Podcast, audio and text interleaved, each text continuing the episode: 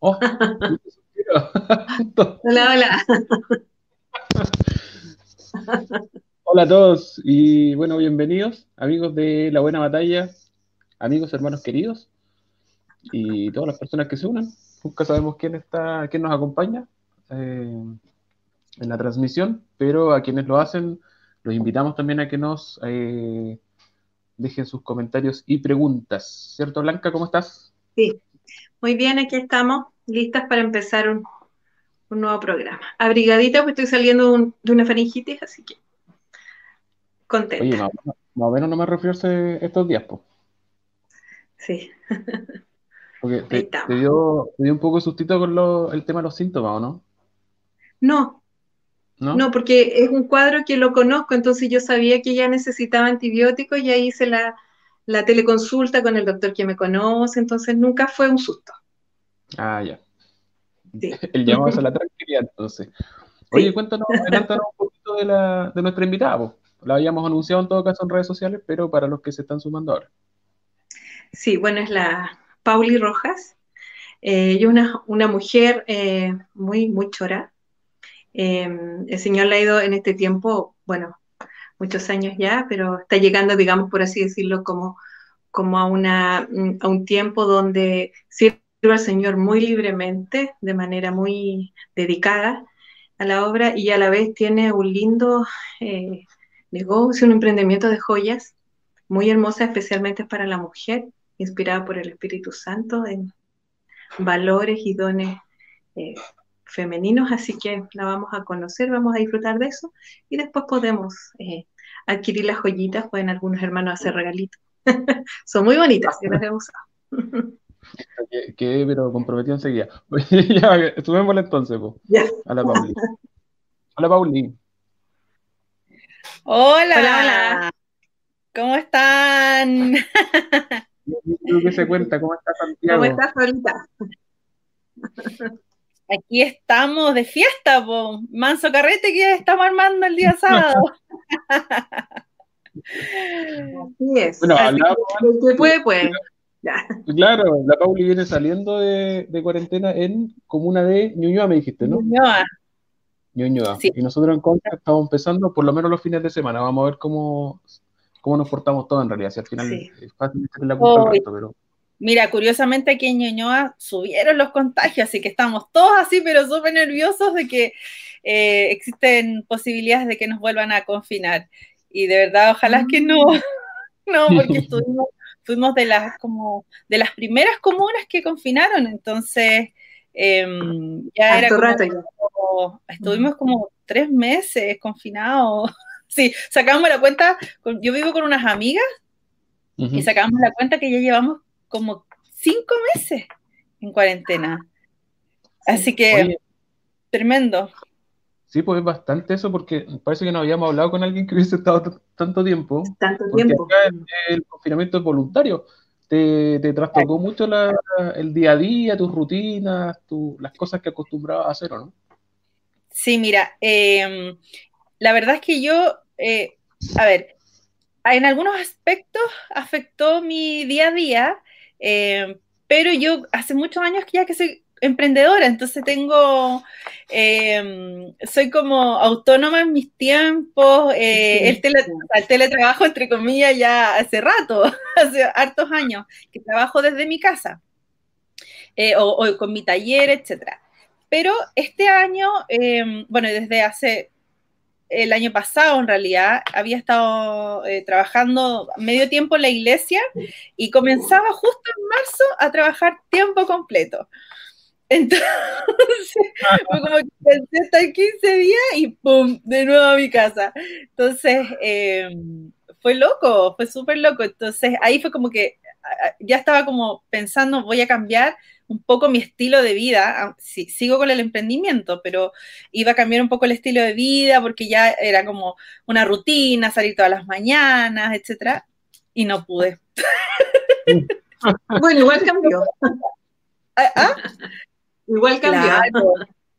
Claro, además que eh, acá, acá al principio em, eran permisos, pero para todo, y después eh, pusieron este como restricción de por lo menos dos permisos a la semana y, y claro, yo tenía que organizarme y hacer despachos dos veces a la semana nomás y eh, organizar que justo iba a un Chile Express y al frente estaba el supermercado, entonces tenía que organizarme para que a las tres horas me cundieran lo máximo posible y súper resguardada y todo, entonces era un nivel de organización bastante grande. Ahora, igual esto ya cambió hace unas dos semanas nomás, pero, pero súper, es heavy, es como uno, uno, si lo hubiesen contado que íbamos a estar esto uno hubiese dicho, no. Uno veía a las personas con mascarilla en la calle y uno decía, ay, qué rara la persona.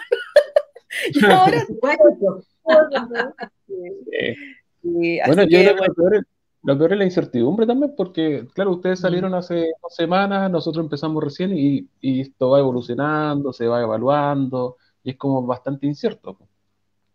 Sí, exactamente. Pero aquí se supone que han ido, estamos como en este, el paso a paso, venga Santiago, y, y algunas no, no, se desconfinaron todas, se empezaron a desconfinar las, las que primero se confinaron, pero hay algunas que son foco, la que más, la que más estuvo confinada fue Santiago Centro, y salieron hace una semana atrás.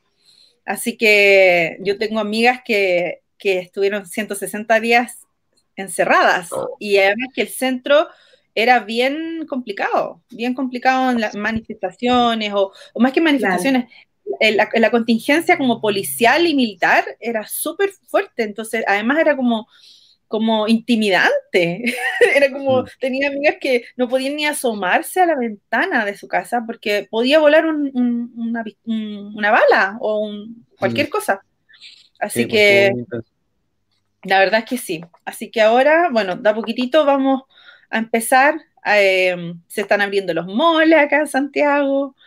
Eh, pero en realidad yo creo que la gente, bueno, hay gente que le ha dado lo mismo, eh, pero, yo creo que los que hemos tomado harta conciencia de esto, em, entendemos que, que, tenemos que ser compasivos con todos, pues, ser pacientes y, y quizás un par de años más vamos a seguir con mascarilla. Sí, yo tengo la sensación que depende de la vacuna, que es como el único. Sí. Va, si yo tengo misericordia, pero, pero en términos prácticos, lo único que podría pasar es la, vacuna, digamos. Mira, pero ¿sabes qué? Dentro de todo, o sea, obviamente no, no haciendo vista gorda de todo lo que ha significado esto en términos, obviamente, social, mundial, económico, que a todos nos ha afectado. Yo también me ha afectado esto.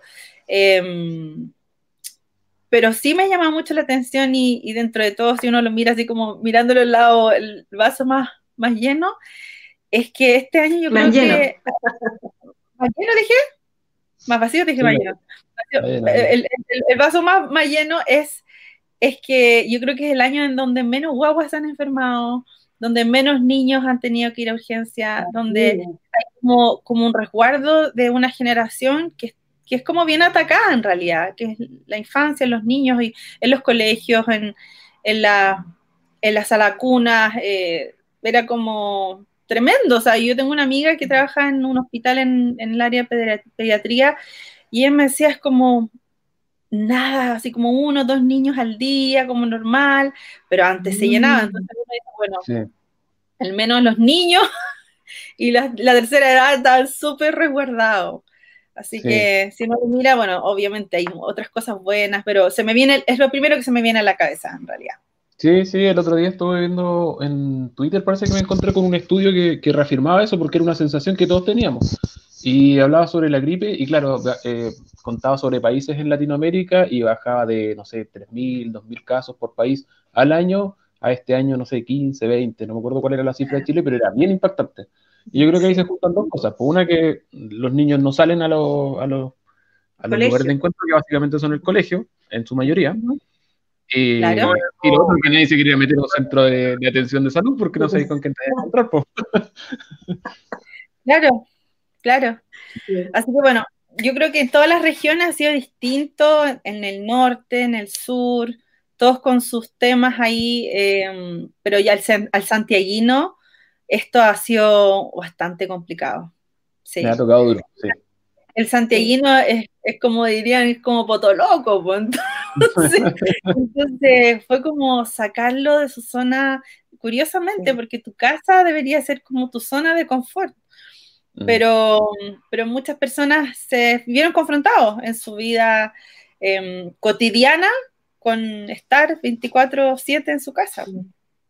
Así que, pero bueno, hay hartas, hay hartas pensamientos y, postulaciones eh, buenas también, de saber que obviamente nosotros como cristianos, de que es un tiempo que Dios ha, querido resguardar a la familia, eh, volver a restaurar los altares en las casas, entendiendo en que, que, que familias se han reencontrado. O sea, entiendo y, y, no, como digo, no hago vista gorda de que hay familias incluso cristianas, porque eso no, lo puedes conocer, que quizás se ha acentuado más la violencia psicológica, física en algunos casos, em, pero también creo que nuestra, nuestro foco es mirar un poco más allá.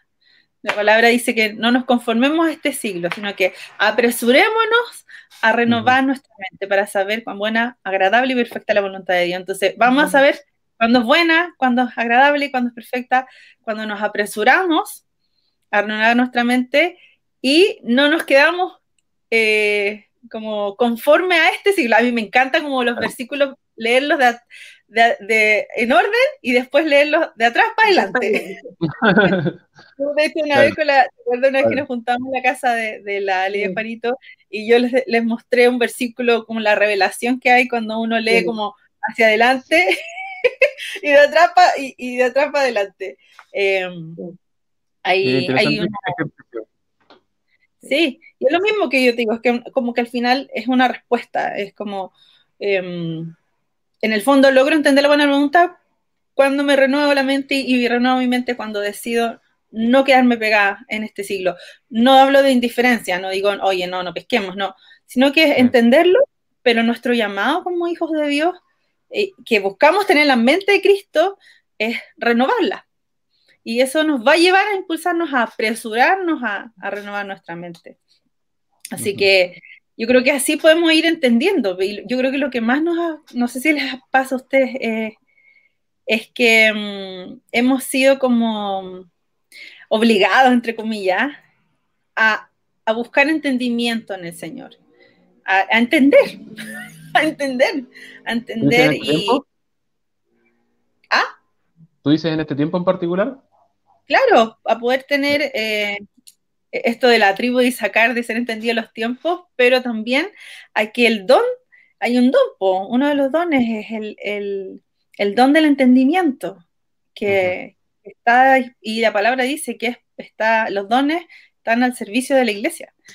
Eh, entonces, eh, eh, eh, activar ese don eh, en nuestras vidas y sobre todo en este tiempo para poder entender y comprender qué está pasando.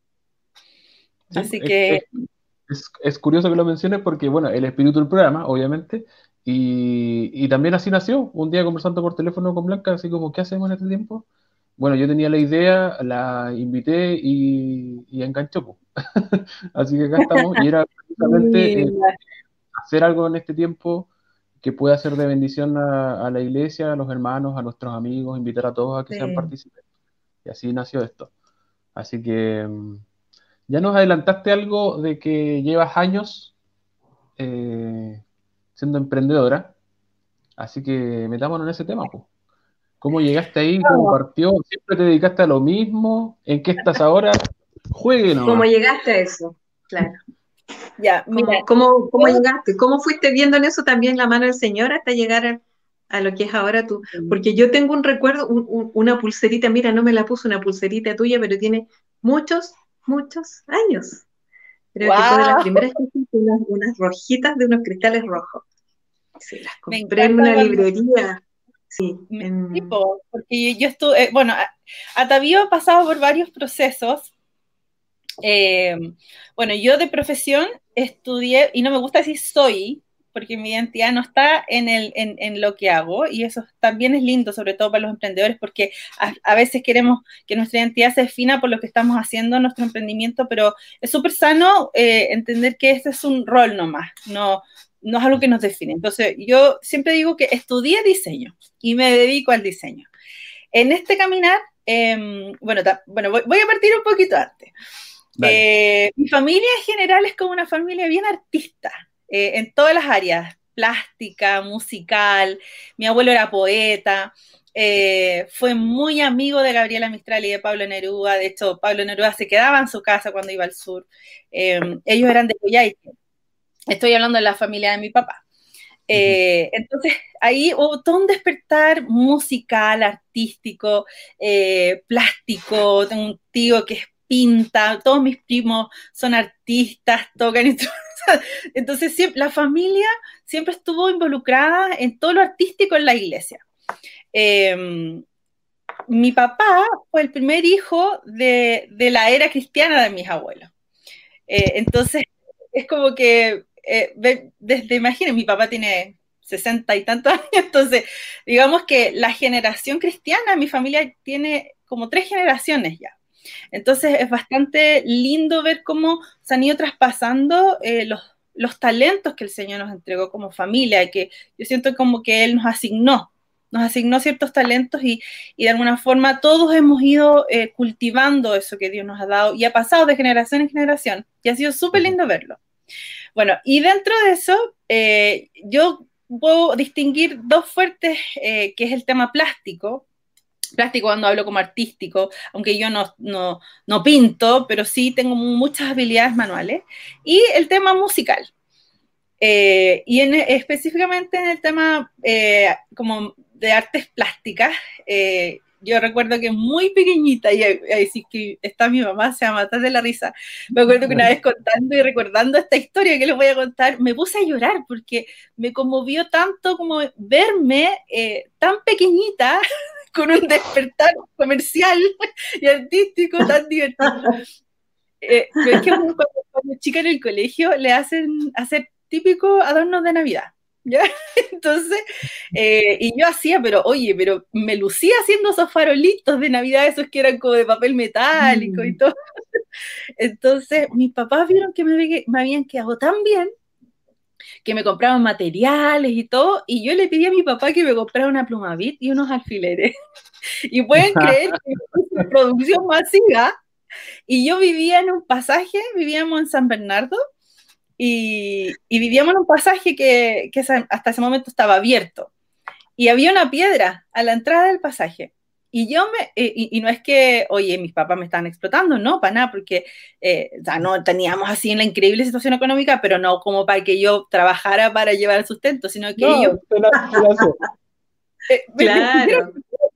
y yo tenía cinco años, fue que... y me puse a vender mi adorno de Navidad.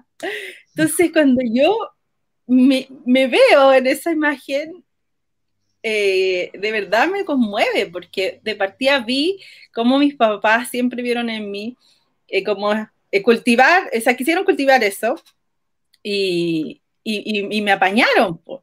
Después pasaron igual en el colegio, vendía, hacía, cosía, mi abuelita era costurera, la mamá de mi mamá, y me enseñó a coser y yo era súper chica y cosía en máquina de coser y, y, cosía a mano también. Hice billeteras, estuches, las vendía en el colegio. Eh, bueno, y ahí, como a los 15 años, eh, me encontré con el tema de la, de, no digo que orfebrería, porque no, nunca me he dedicado a hacer este trabajo como, como los que hacen cosas con plata, con oro, no. Yo creo que mi tema era manual de la bisutería. Y empecé a trabajar con, con piedras. Y yo me acuerdo que mi papá me regaló un set, mi primer set de alicates. Y me pasó, en esa época era mucha plata, como 15 lucas. En, esa época, hartos años atrás, tenía 15 años, ya podía andar. no te preocupes. Sí, obvio, obvio. Yo tenía, ya tenía un poco de autonomía de ir al centro en micro. Y, y me compré mis materiales, mis alicates y me puse a hacer. Me acuerdo que agarré dos cartones, los hice como una carpeta, los forré con, con terciopelo y colgué mis aritos. Entonces iba a la iglesia, bien piola yo con mi. y después lo abría y me compraban y todo. Después, para Navidad, Sí, así, sí, habría como mi carpeta, pero era bien elegantita. Entonces, después me acuerdo que en la Navidad hice adornos de Navidad. O sea, siempre estuve como cultivando estas habilidades de las cosas que yo hacía con mis manos y las ventas. Así que me encantaba, y, yo siempre pienso y digo, bueno, qué lindo también eh, haber visto como, como mis papás, yo soy la mayor, además, soy la mayor de cuatro hermanos, y, y, dentro de los papás que siempre como que los mayores somos como conejillos de India, eh, siento que fueron asertivos también en eso, ¿ya? Así que yo celebro eso de mis papás y los honro porque me apañaron la verdad en, en mis locuras de chica, en esa área como comercial.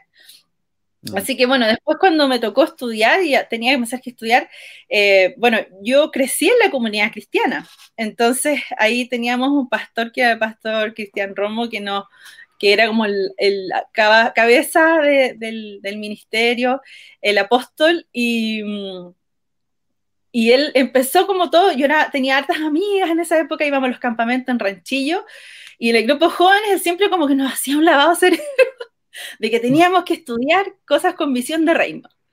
¿Ya? Entonces yo dije, bueno, eh, pensé en grande, mi papá tenía una empresa que trabajaba para la construcción, entonces yo dije, bueno, voy a estudiar arquitectura. Pero, pero la verdad es que de repente dije, es como, la arquitectura es como trabajar eh, en, en, formas macro desde la, de la persona hacia afuera. Pero yo sentía que mi llamado era trabajar para las personas. Entonces mm. dije yo, y además que si estudiaba arquitectura, yo decía, pucha, no, no sé, como que no me, no me hallaba. y aparece la, la oportunidad del diseño. Así que entré a estudiar diseño, salí con la especialidad de diseño industrial. Así que, y, las personas piensan que el diseño industrial es como hacer máquinas, no. El diseño industrial es, es, es, es como eh, abarca diseño gráfico, ambientes, eh, todo lo que es como 3D. Y yo como que lo asocio a, envases, no sé por qué, no sé si estoy bien, pero lo asocio como a envases de cosas que consumimos mucho. También, todo, en realidad es todo lo que se diseña en forma serial.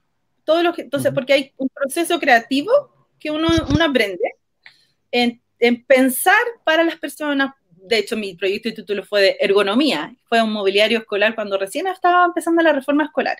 Así que en realidad uno pasa por distintos temas, pero lo que siempre eh, apunta es al servicio de las personas, ¿cachai? Como a la escala humana, digámoslo así. Desde, desde, siempre digo como desde adentro, desde aquí de esta, de esta esfera que uno tiene hacia uno, porque todo, la arquitectura es como de esta esfera hacia afuera, ¿cierto? Es como ya más escala macro. Así que me encantó lo que estudié y, me metí en, eh, mi primer trabajo fue en empresas de iluminación em, y después entré al retail, ya que ahí fue como que fue mi, mi trabajo soñado, porque era lo comercial y el diseño. Así que yo mucho tiempo siendo de esas personas que se llaman los visual merchandising, en que nosotros armábamos los puntos focales de ropa, eh, los maniquí, hacíamos que la tienda se viera muy, muy, muy linda. Ah, ya, eso, pausa, te, iba a preguntar en qué consiste eso, porque debe tener un propósito eso para captar la atención de los clientes, se me ocurre, En el fondo, el, el visual merchandising se llama mercadeo visual, ese es como el nombre eh, en español, es en que eh, se encarga de la disposición eh, de los productos que se vean en forma armónica, visual, estética y comercialmente atractivas para el cliente. Hay varias reglas, el, precio que va a la izquierda, el color de la, derecha. hay, todo un orden como un protocolo que finalmente eh, cautiva o atrae la atención de un cliente para que pueda comprar. Hay un mercadeo que es más boutique, hay un mercadeo que es más eh, masivo y que todo eso tiene como sus reglas. Así que yo partí en replay en el Parque Arauco, después me fueron ascendiendo, fui jefa de bicho de, sucursal, abrimos varias sucursales, después em, fui subgerente como subrogante de tricot de toda la compañía y abrimos como cinco sucursales. Entonces empecé a crecer en esta área como comercial, pero como la parte bonita de lo comercial, porque finalmente las ventas no dependían de mí, yo no tenía que rendir comercialmente al gerente comercial, pero sí yo era como el vendedor silencioso, eh, era el partner del gerente comercial. O sea, en el fondo de tu pega dependían las metas del resto, por decirlo en simple, ¿no? Claro, porque en el fondo bajaba el gerente comercial y decía, ok, mira, esta, esta cantidad de productos y nosotros teníamos que definir, ya, ¿cuánto stock hay de este producto? Eh, qué sé, 300, ya. Entonces, eh, ¿cuántas tallas hay? Y ahí definíamos si la exhibición era masiva, si era por color, si era por talla, dónde se ponía, en una esquina, o sea, eh, con qué precio, con qué tamaño, con cuánto maniquí. Entonces, eh, es bien entretenido. Y, es una pega muy para ayer. Es una pega muy que hay que tener mucha rapidez porque el retail es así. El retail es reaccionar, o sea, no es reaccionar, es anticiparte tú no puedes reaccionar. Entonces, por ejemplo, cuando amanecía un día con lluvia, o sea, a las 7 de la mañana recibíamos un correo de que todas las parcas al pasillo. Entrar y lo primero, todas las parcas al pasillo. sacando. Así que, eh, entonces, cuando tú abrías, abría la tienda, ya estaban todas las parcas en el pasillo, porque la gente de Visual Merchandising entra a las 8 de la mañana a trabajar. Así que, y las tiendas se abren a las 11. Entonces, cambiamos toda una tienda em, y hay equipos por área, es muy entretenida esa pega. Entonces para mí era mi sueño. Bueno, pasó ese tiempo y Dios empezó a llamarme a este tema. Eh, me acuerdo que me despidieron de mi última pega, que yo puedo decir como a patrona, que, fue que fue como ¿Cuánto tiempo estuviste en eso? Mira, estuve cinco o seis años más o menos pero creo que fue toda una vida porque crecí tanto profesionalmente. Em, sí, sí, mucho. Eh, igual, no sé si volvería, y lo digo honestamente porque es muy competitivo. Eh, yo creo que yo, yo lo confieso aquí, yo no fui una muy buena jefa, porque yo creo que esto, en el sentido que era, era joven, ah, ahora igual sigo siendo joven, pero estaba como en la flor de, de mi desarrollo laboral. Entonces, eh, fue como, era como el que vive nomás. Entonces yo creo que eh, fui puesta en lugares, eh, y esto, mira, es interesante porque esto también pasa en las iglesias. tenía habilidades, tenía talento, pero no tenía la experiencia para lidiar con un entorno laboral. Entonces, al final, cuando tú quieres validarte desde tu capacidad, pasas a llevar a mucha gente. Entonces, al final, te falta la experiencia, como el tacto de haber trabajado con gente, de, servir, entender que esto igual es un servicio. Em, al final, tu falta de, experiencia, que yo lo llamaría como en el mundo cristiano carácter, em, eh, no, es suficiente tener la capacidad de liderazgo, el talento, sin carácter o sin experiencia, digámoslo así, si lo miramos por los dos, en las dos, el paralelo. Entonces, yo creo que, fui como expuesta a lugares como muy visibles, pero sin quizás tanta habilidad para poder ser realmente eh, una buena líder o jefa, eh, porque era muy inmadura también. Sí tenía como talento, además que yo trabajaba en el área mujer y, esa área era como bien cotizada por, por otro tipo de, compañeros que, que, tenía. Entonces me, yo les caí un poquito mal a ese segmento porque era como, este segmento es nuestro, no es de las mujeres. Em, y la verdad es que yo siempre me esmeré por ser una buena profesional, entonces eh, estaba en los lugares que todos querían, pues, y siempre me en el piso y todo. Pero bueno, el tema es que, que después eh, terminé esta etapa de mi vida y, y me fui a, mis papás eh, se separaron, hubo un quiebre familiar y yo me fui a vivir sola con mi hermana. Eh, mi mamá se fue a vivir a Viña, bueno, en realidad es como que toda la familia se dispersó. Eh, Dios tuvo misericordia igual de nosotros, eh, de verdad. Así que en ese proceso yo empecé a vivir una crisis, obviamente, aunque yo no era una niñita, tenía 26 años cuando mis papás se separaron, 26, 27 años, y uno dice, igual le impacta, porque tú creces en un entorno cristiano, además, porque mi familia era cristiana, yo crecí en un entorno cristiano. Entonces es difícil, es como que los paradigmas de tu vida se te van al carajo. Entonces, creo que es tremendo, es tremendo. Y bueno, el tema es que eso generó mucho, muchos, muchas heridas en mi identidad, eh, como mujer, como hija. Em, entonces, ahí creo que se despertaron muchos de mis temores y muchos de mis heridas, de mis quiebres en, en, mi... O sea, creo que igual venía quebrada, pero fueron mucho más visibles y, mucho más eh, perceptibles mis, quiebres en esta área, eh, como mujer, eh, como mm, en, mi autoestima. Bueno, se me vino todo el mundo encima. Y esto todo coincidió además en un, tiempo muy corto, ¿no? ¿Cómo? Esto, como que tengo la sensación que todo coincidió además en un tiempo muy corto, según lo que nos estás contando, ¿no? Sí, sí. O sea, coincidió en que yo estaba eh, creciendo profesionalmente, en que justo quedé sin pega, fueron, se confabularon muchas cosas. Y, claro, yo hermana mayor también, ahí fue, fue, un, fue un tiempo muy duro, un tiempo muy duro. Entonces, en que se, se uno, uno no sabe dónde está parado, la, verdad, no sabes cómo tienes que hacer las cosas. Em, porque toda tu estabilidad se derrumba. Así que creo que ese fue un, quiebre en mi vida, una crisis en mi vida, que afectó puntualmente, y aquí es donde quiero como ir hilando esto, eh, mucho mi autoestima. Creo que todos mis temores, mis dolores de niñez, eh, eh, mis inseguridades se aumentaron así en forma exponencial. Entonces, yo me acuerdo que siempre tenía mi cajita de herramientas, de, mis materiales, y, donde me iba, me los llevaba. Y en momentos en que estaba triste, las miraba y me ponía a hacer algo. Bueno, y pasó un tiempo después, y me fui a vivir con unas amigas y mm, bueno, yo ahí después había entrado al mundo laboral nuevamente, pero no me gustaba lo que hacía. La verdad es como que empecé a andar bastante errante en, mi, en mis puestos laborales y me vi muchas veces enfrentada haciendo cosas que no quería, pero necesitaba trabajar.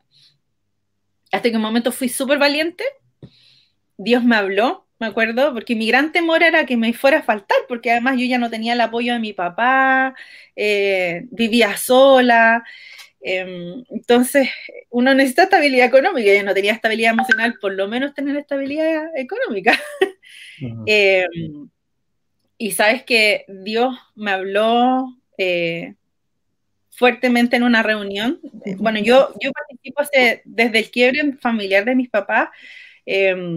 Em, y, ahí es otra cosa bonita, porque yo siempre fui la hija de Ernesto y Mariluz, la nieta de René Rojas, la prima de los no sé cuánto, y, nunca fui la Entonces, aquí cuando pasa todo este quiebre, curiosamente, dentro de esta crisis de identidad, comienzo a aparecer yo, Comienzo a ser yo. Y yo Claro, es como que es loco, porque es como cuando dicen esto, eh, errores médicos, así como cuando, cuando la médica sale una mejor cosa, creo que, bueno, entendemos que para los hijos de Dios todo está ayuda bien. Nos cuesta entenderlo, pero al final del camino lo entendemos. Y, y esto hizo que, bueno, yo llegué a la, a la viña, habíamos estado como teniendo como una buena relación de la comunidad. El pastor que en esa época era de adoración tenía muy buena relación con el pastor de adoración de la viña, eh, de una de las viñas, de la Viña Las Condes específicamente, y yo dije, ya, me voy a ir ahí. Me gustó, me sentí súper cómoda, era, la adoración en la viña es un pilar, es un valor eh, esencial. Entonces, yo ahí, pero pe en el agua. Y más encima que estaba sola, entonces eh, el concepto de la, viña es muy de familia, de, de, abrazarte en tu dolor, ¿cachai? Entonces fue, fue una familia para mí en ese momento. Y, mm, y bueno, en esas reuniones que se hacían los días miércoles, que es como la reunión de semana, siempre pasaban cosas increíbles. Y yo me acuerdo que ese día miércoles en la mañana yo le dije, Señor, yo ya no quiero seguir en este trabajo, no me gusta, no me gusta, es más, como que le empecé a mentir a mi jefe, como que iba a reuniones y no iba, o sea, vi que mi integridad se me fue al carajo también, como, como... y yo estoy siendo súper honesta, porque el cristiano es, sí, o sea, es así, y, y, y, divaga muchas veces en esa dicotomía de la integridad, ¿cachai? Y yo dije, Señor, ¿sabes qué? No, no quiero más estar en este lugar, no quiero exponerme más en esto y voy a renunciar. No sé cómo, pero yo le dije, pero necesito que tú me hables. yo no quiero que esto sea una percepción. Cuando oraste esto, ¿te pusiste algún, algún plazo o no? No, eso fue un día en la mañana. ¿Ah, Me levanté ese miércoles y dije, Señor, esto se acabó. Yo mañana renuncio, pero yo necesito tener, un, tener, tener una certeza porque esto es una decisión difícil y es como tirarme a la piscina. Mm. Y fíjate que eh, justo después de la adoración, el mensaje, hay ministración después, y yo dije, Señor, yo no voy a pasar. Yo necesito una palabra, pero que tú vengas a decírmela. Porque el paso que yo voy a dar va a ser muy grande, así que mínimo que tú te pegues el paso para, para venir donde yo estoy. Buenísimo. esa es mi relación Yo así me relaciono, soy como un partner con él. Y sabes que vino una persona y me dice, ¿sabes que tengo esta imagen de ti? Eh, y te veo eh, caminando por un, por un camino como medio terroso, como de barro, con unos bototos. Y yo en esa época, en esa empresa, trabajaba para el área de la construcción, en que además tenía que andar con bototos, con casco. y mi feminidad se vio como atentada. Entonces, entonces yo odiaba ponerme los bototos para ir a la obra. Bueno, y me dice, te veo con bototos y como, como Dios diciéndote, sácate los bototos, sácate los bototos. Y tú dices, puchas que Señor, no sé. Y yo ahí dije, es tuyo. Y, y, y a través de la persona Dios me dice, y Dios te dice, bueno, como tú no te atreves a sacártelo, yo te los voy a sacar. Y, proféticamente me lleva como una silla y, y, hace este gesto como sacándome los zapatos y me dice, y Dios te dice, tú eres mi hija, yo te sostengo. Y me ponía unos zapatitos como muy femeninos. Y dije, bueno, esto es, al otro día cité a mi jefe y en un Starbucks, al otro día, muy temprano, a las siete y media le escribí y le dije, Rodrigo, necesito que nos juntemos en Starbucks, quiero hablar contigo. Le dije, ¿sabes qué? Yo no quiero seguir en este trabajo, no me gusta lo que hago y yo quiero dedicarme a algo que hace mucho tiempo Dios me está hablando. Bueno, él sabía que era cristiana y todo. Por eso que yo me veía como súper em, expuesta a, como tener, no quería tener un doble discurso, ¿cachai? Eh, entonces fui súper honesta con él y, y quiero que sepas que del 100% que ustedes esperaban de mí, yo nunca lo di. ¿Cachai? Fui súper honesta, como que le confesé todos mis pecados al jefe. Pero él me celebró y me dijo, ¿sabes qué? Muy pocas personas son capaces de renunciar a una estabilidad por realmente em, como obedecer a una voz que te está diciendo, este no es el camino. Así que, bueno, me acuerdo que me encerré en mi pieza donde vivía con mis amigas como dos meses a buscar a Dios, a decir, Señor, ¿qué hacemos? Y, Dios me, empieza a hablar y dice, bueno, pero antes de hacer algo, tengo que, antes de que tú hagas algo, tengo que yo hacer algo contigo. Y empezó un proceso de sanidad de toda mi autoestima. Y mm, recuerdo haber tenido tiempos con Dios tremendos en que él hablaba directamente a mi sanidad emocional como mujer, a mi autoestima física. Em, y Dios me y yo le digo, Señor, yo necesito recordar esto, como que no se me olvide, que no se me olvide esto, lo que tú me estás hablando. Y Dios me muestra joyas. Y me dice, ¿qué es lo que usan las mujeres siempre? Todos los días. ¿Qué usas tú todos los días? Accesorios, joyas. Ya me dice, eh, y me empieza a hablar, a crear, y bueno, y yo hace mucho tiempo atrás habíamos tenido con mi mamá y mis hermanas una tienda eh, que se llamaba Atavio, pero era una tienda que yo viajaba todos los meses a Buenos Aires a comprar ropa, y ese nombre eh, había salido de una charla que yo había dado en, en un ministerio evangelístico donde la mayoría eran norteamericanos, y las chiquillas me habían pedido, como sabían que yo era diseñador y trabajaba en retail y la moda y todo el tema, que les fuera como a orientar, a cómo verse bien, pero con bajo presupuesto, a cómo sacarse mejor partido.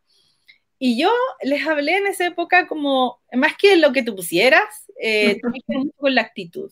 Y les hablé del, pasaje de Atavío, de, de, que realmente la belleza tenía que ver con todas las mujeres, y esa, esa la, la, palabra está en primera de Pedro 3, del 3 al 5, y que me encanta la versión eh, Reina Valera, pero la contemporánea. Dice, que tu belleza no dependa de lo externo, sino que dependa de un corazón afable, apacible, porque de esa forma era la forma en que eh, las mujeres antes sabían esperar. Entonces, es un, es un versículo, bueno, tengo una prédica completa de lo que es el atavio, pero, pero cuando yo les comparto a estas chicas, una de las niñas que estaba ahí, que era la líder de este ministerio, me dice, ¿sabes qué, Pauli? Eh, siento que tú vas a tener una marca que se va a llamar Atavío. Me dijo, porque esa palabra es, muy, muy, muy hermosa. Y tiene carácter, es como tú, así como súper linda y, como con carácter. Y yo, ¡ay, qué amorosa! Y todo.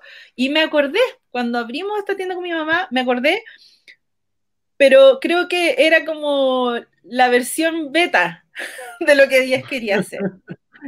Y, y cuando Dios me, recuerda y empieza todo mi proceso después de estos años que pasaron y que yo renunciaba a mi trabajo y todo, y Dios me, recuerda, eh, me dice, ¿cómo puedo recordar lo que Dios estaba haciendo en mi vida, sanándome? Eh, me recuerda nuevamente a Atavío. Y bueno, yo hago la investigación porque Atavío significa belleza incorruptible. Y yo dije, pucha, es que ¿cómo le voy a poner belleza incorruptible? en mi marca, dije, poco comercial. Y bueno, y algo incorruptible es algo que tú no puedes, no te pueden robar, que no puedes vender, que no te pueden quitar, es algo como, y de repente se me vino a la mente, es como tu ADN, algo que es tu sello que nadie te puede quitar. Entonces dije yo, bueno, es algo que permanece, entonces que nada, que es como la palabra, que va a permanecer siempre. Así que le puse a Atavío la belleza que permanece. Y lo que permanece bíblicamente es el amor, la fe y la esperanza, ¿cierto? Entonces esa fue mi primera colección que se llamaba Ataviada de Amor, Ataviada de Fe y Ataviada de Esperanza.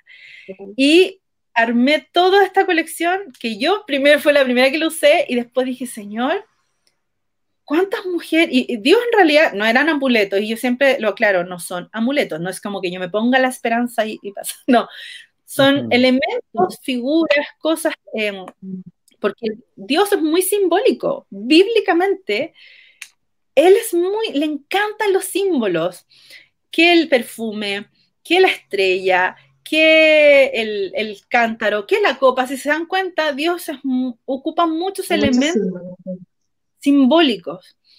Entonces yo dije, voy a resignificar algunos elementos y devolverles como su significado original. Y empecé a usar el corazón, empecé a usar el ancla, porque dice que la, la, la, eh, la esperanza es el ancla firme del alma. Empecé a usar las cruces, pero como, como a reconciliar también el concepto de la cruz. Así que bueno, y ahí me empecé a volar tenemos un rollo ahí también, nosotros, ¿no? ¿Sí?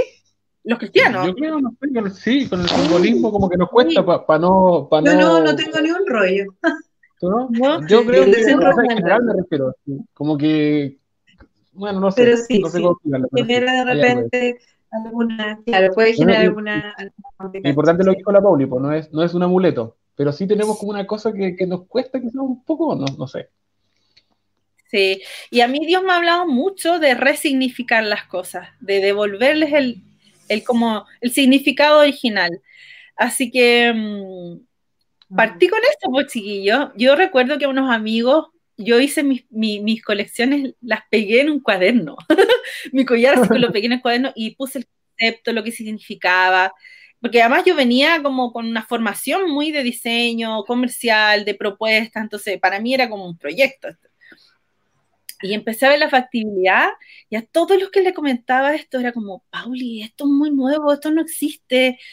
Bueno, así que empecé a, desarrollar mis colecciones, después agregué tres más que eran ataviada de coraje, ataviada de gracia y ataviada de pureza. Y, navegué con estas seis colecciones mucho tiempo. Y, bueno, después eh, yo tengo un amigo muy querido que él por mucho tiempo fue dueño de la, librería y de toda la empresa Vida Libros. Y lo conocí en, una conferencia X que iba con su librería y yo estaba organizando la conferencia, etc. Y un día dije, bueno, le voy a ir a ofrecer mis productos. Y me acuerdo que fui como, no me atrevía a llevarle las joyas todavía, porque era igual como, como, como raro, po. Y le llevé unos llaveros, me acuerdo, unos llaveros. Pero también muy bonito, muy femenino, porque eso también es un poco el sello de Tavío, es como que sea muy femenino, muy lindo. son muy em, bonitas. Y que tuviera una factura como profesional, porque yo dije, yo no quiero hacer cosas como como mm, artesanía, ¿cachai? Que tú puedes encontrar en cualquier parte. Quiero como subirle el pelo a esto y quiero realmente que la gente cuando diga que esto es cristiano, eh, que se sienta así como, oye, ya es cristiano, ¿cachai? Entonces, desde el logo que me lo diseñó una amiga hace muchos años, la March Brownell, em, empecé a hacer también un mix de cosas con materiales como el acero quirúrgico, algunos eh, las compro listos y los resignifico, otros compro las figuritas y las armo, eh, ahí voy haciendo como un mix eh, de cosas que yo voy armando, las voy personalizando, las etiquetas son muy lindas y todas las, todas las temporadas son colecciones que Dios empieza a hablar sobre qué es lo que quiere susurrar en la identidad de las mujeres. Entonces, cuando yo a mí me preguntan, ¿qué vendes? Yo no vendo joyas. Honestamente, es súper contradictorio. Yo lo que hago es que promuevo valores a través de las joyas. Entonces, eh, ha sido muy partner. Eh, yo tengo muchas historias de gente que me ha contado cosas maravillosas que han pasado cuando regalan una joya. Em, bueno, todo mi proceso creativo, desde comprar las cosas, armarlas, etiquetarlas, también las voy haciendo en un entorno muy de adoración. Y ahí es donde yo mezclo mi llamado a la adoración. Em, estoy con una, atmósfera, siempre estoy con música, adorando. Em, Dios a veces me ha dado diseños en el sueño mientras estoy adorando también, cuando me toca dirigir adoración a la iglesia, Dios pone diseños en mi corazón. Eh, pone colecciones para distintas mujeres. Eh, bueno, entonces, cuando dije ya, me voy por un tubo con esto, fue súper difícil porque era como, pucha, Pauli, esto es incierto. Y ahí tuve una lucha con mis papás también, porque igual yo seguí teniendo relación, aunque estaban separados, pero con cada uno. Y en realidad me costó que, me, la compraran. o sea, no porque la idea no fuera buena, sino que porque igual el emprendimiento recién también estaba como partiendo. Yo estoy, llevo en esto como unos 7, 8 años, entonces em, recién estaba el boom, el emprendimiento era súper incierto. Eh, de hecho, em, es como, no estaban ni armados los conceptos de emprendimiento. Y me costó, pues me costó, y yo tres veces, chiquillos, he, dejado, he, intentado dejar esto, pero no puedo, no lo puedo. Em, ya, ya llevo hartos años y ya pasé el Valle de la Muerte, porque el emprendimiento al tercer año, esto es como una ley de los emprendedores, ¿eh? es como si tú vas a, charlas de emprendimiento, el tercer año se llama el Valle de la Muerte. Entonces, un emprendedor que ha pasado ya el tercer año, después se va por un tubo. Entonces, pero, pero hasta el tercer año es como... ¿Cómo? ¿Cómo, Blanquita? Como que sobrevivir el tercer año eh, y ahí ya avanzas. Sí. Y bueno, pero los tres primeros años son difíciles o el tercero se genera algo? No. Generalmente el tercer año se, genera el, valle, es el valle, como en el tercer año. Porque también hay empresas que son súper meteóricas, así como que crecen increíblemente. Em, la verdad es que yo crecí de poquitito, porque también era un nicho nuevo, porque en el fondo yo he tenido que ir abriendo caminos y también eh, eh, que vaya conociendo a la gente esto, que se vaya como familiarizando con la joya cristiana, que Es como raro, la joya cristiana. La joya cristiana, sí. Es como raro, pero fíjate que Dios ama las joyas. Dios habla de las coronas, de las tiaras, de las diademas. O sea, yo tengo un estudio de todas las coronas que hay en la realeza y de, las, de todas las figuras de coronas que Dios habla en, la Biblia. Em, fíjate que una amiga me decía que la mamá le, tenía un problema que, que, usaba un piercing. Y yo le dije, mira, te voy a dar dos versículos que van a convencer a tu mamá. Porque tú sabes que antiguamente cuando desposaban o le decían, mira, ella va a ser la novia de o la esposa de, eh, bueno, está ahí la historia del siervo de, Abraham, pues, cuando manda a buscar a la esposa para Isaac, ¿cierto? A Rebeca y le dice, eh, y, antes de, de, como devolverte, recuerda de ponerle el, aro en la nariz. Entonces, antiguamente el aro en la nariz era una señal de estar de novia. ¿Cachai? Es como, si tenías un aro en la nariz, no te podías mirar, está ahí de novia. Entonces, y le dije, como, busca cómo puedes interpretar esto y que, y que tenga sentido para ti. Y bueno, y después otra, otra parte habla también, cuando habla de Jerusalén, la novia eh, habla del, vestido y todo, dice, la que tiene el aro en la nariz. Entonces, es como, Dios ama las joyas. Entonces, eh, no es un tema como, como hereje, ¿cachai? Dice como, no, es lindo.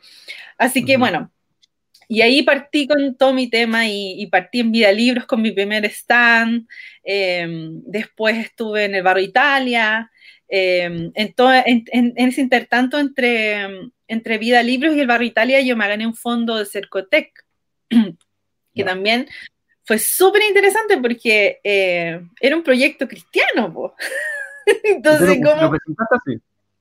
Yo lo presenté, bueno, eh, me orientaron también eh, más que como presentarlo como un proyecto cristiano, eh, es más, bastante, yo misma lo estaba limitando, si yo lo presentaba como un proyecto cristiano, eh, lo limitaba hasta ahí, pero en realidad me di cuenta y porque también en Vida Libros, por ejemplo, entraba gente, cualquier persona, porque yo tenía una vitrinita chiquitita y, y, que no era cristiana. Entonces también empezaron a hacer elementos como evangelísticos, porque atraían por lo bonito, por la buena como propuesta en escena. Eh, y cuando la gente veía la etiqueta, eso es lo otro, que todas las etiquetas tienen el versículo o el mensajito. Entonces la gente lee y ya, yo digo, va, la palabra ya no va a volver vacía. Entonces como que es un enganche.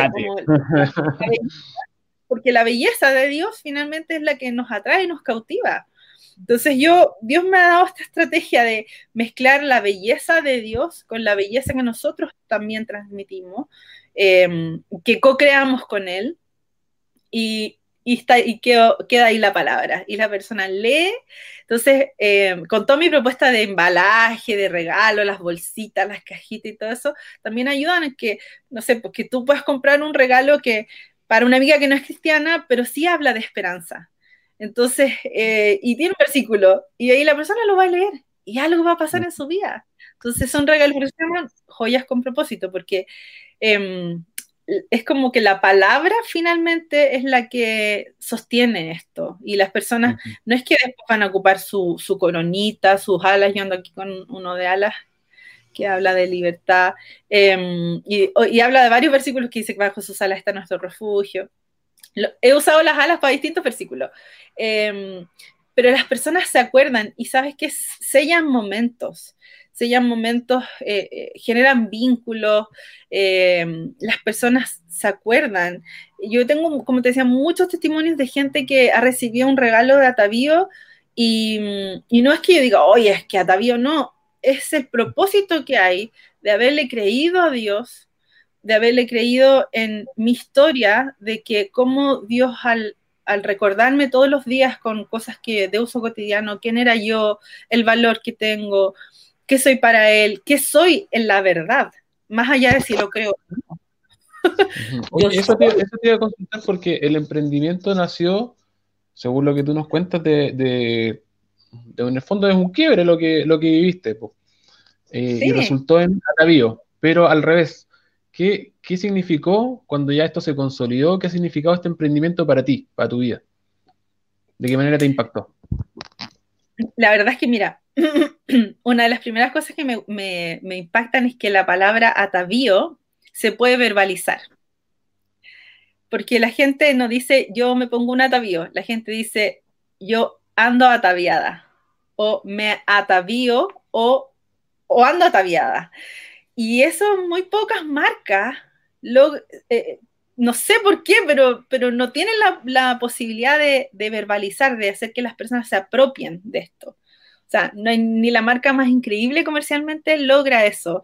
Em, y yo digo, acá hay un misterio. Entonces, ¿qué es lo que me ha pasado a mí? Que siento que, que Dios me dio esto eh, para sanarme, pero como dice, de lo que yo recibo doy, es algo que es de verdad es una fuente de agua que va y que corre y que corre y que corre y que corre. Eh, hay varias personas que yo sé que em, me han dicho que, han habido como propuestas de copia de Otavio, y en realidad yo digo, pucha, decía, pucha, que lata, pucha, que lata. Pero Dios un día me dijo, mira, no te preocupes, porque cuando alguien te copie, yo te voy a dar algo nuevo. Porque esto no es copiar una marca, esto no es copiar joyas. O sea, nadie puede copiar tu llamado, nadie puede copiar tu historia. Eh, y mm. eso yo nadie, nadie. Eh, pero sí el impacto, la trascendencia va, va, a influir mucho, valga la, la redundancia, de tu círculo de influencia. Eh, de cuán vulnerable tú seas al contar tu historia, porque yo podría decirle, no, sí, mira, la verdad es que a mí me gusta vender joyas y yo soy súper exitosa. No, yo he tenido altos y bajos, eh, a veces he querido dejar esto, em, pero yo creo que a mí me ha pasado que yo le he creído más a Dios y, en mi propio proceso creativo de joyas, Dios va sanando mucho mi corazón. Em, hay como un trabajo medio terapéutico, como en, el, en, el, hacer las joyas. Em, yo generalmente mi mesón de trabajo es un caos, es un caos. Pero ¿sabes qué? Dios me habla mucho porque me dice, es un caos, pero es un caos de joyas. Y, así como yo a veces estoy haciendo una joya, qué sé yo, y voy creando de la nada, se va ordenando todo y termina en algo hermoso como esto, por ejemplo, eh, Dios me dice, eso es lo mismo cuando esta palabra que dice, yo he preparado obras para que anden en ellas. ¿Cierto? Dice que yo preparé obras de antemano para que nosotros, o sea, Dios preparó de antemano obras para que nosotros andemos en ellas. Entonces yo digo, bueno, Señor, como yo soy co-creadora contigo, yo preparo de antemano estas joyas para que anden en la mano de otra persona. autoría. Este exacto, en este proceso creativo hay mucho amor, hay mucha dedicación, hay, Señor, ¿Mm?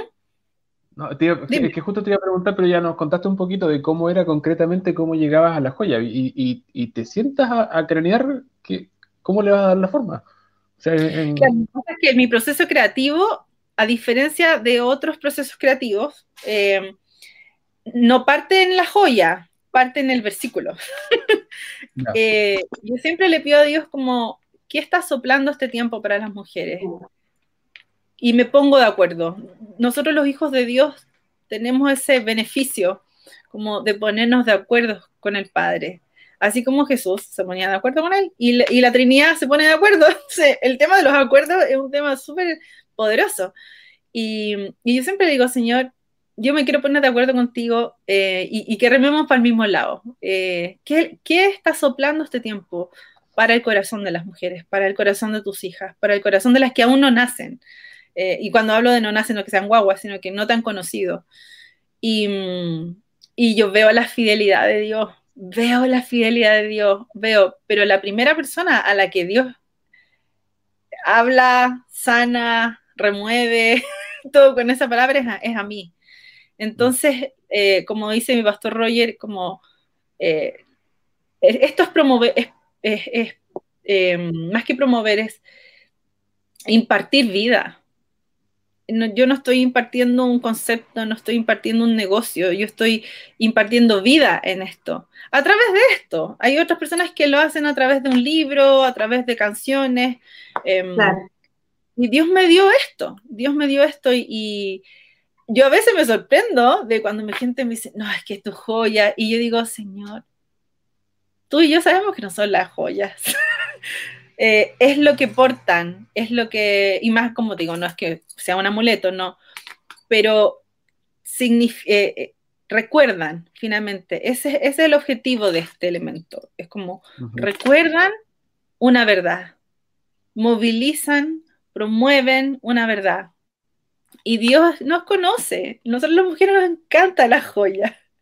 Así que, y yo me acuerdo que cuando, cuando me gané, bueno, yo algo habíamos comentado antes de, del tema del Cercotec, del Cercotec em, yo postulé a este fondo de pura grandano más,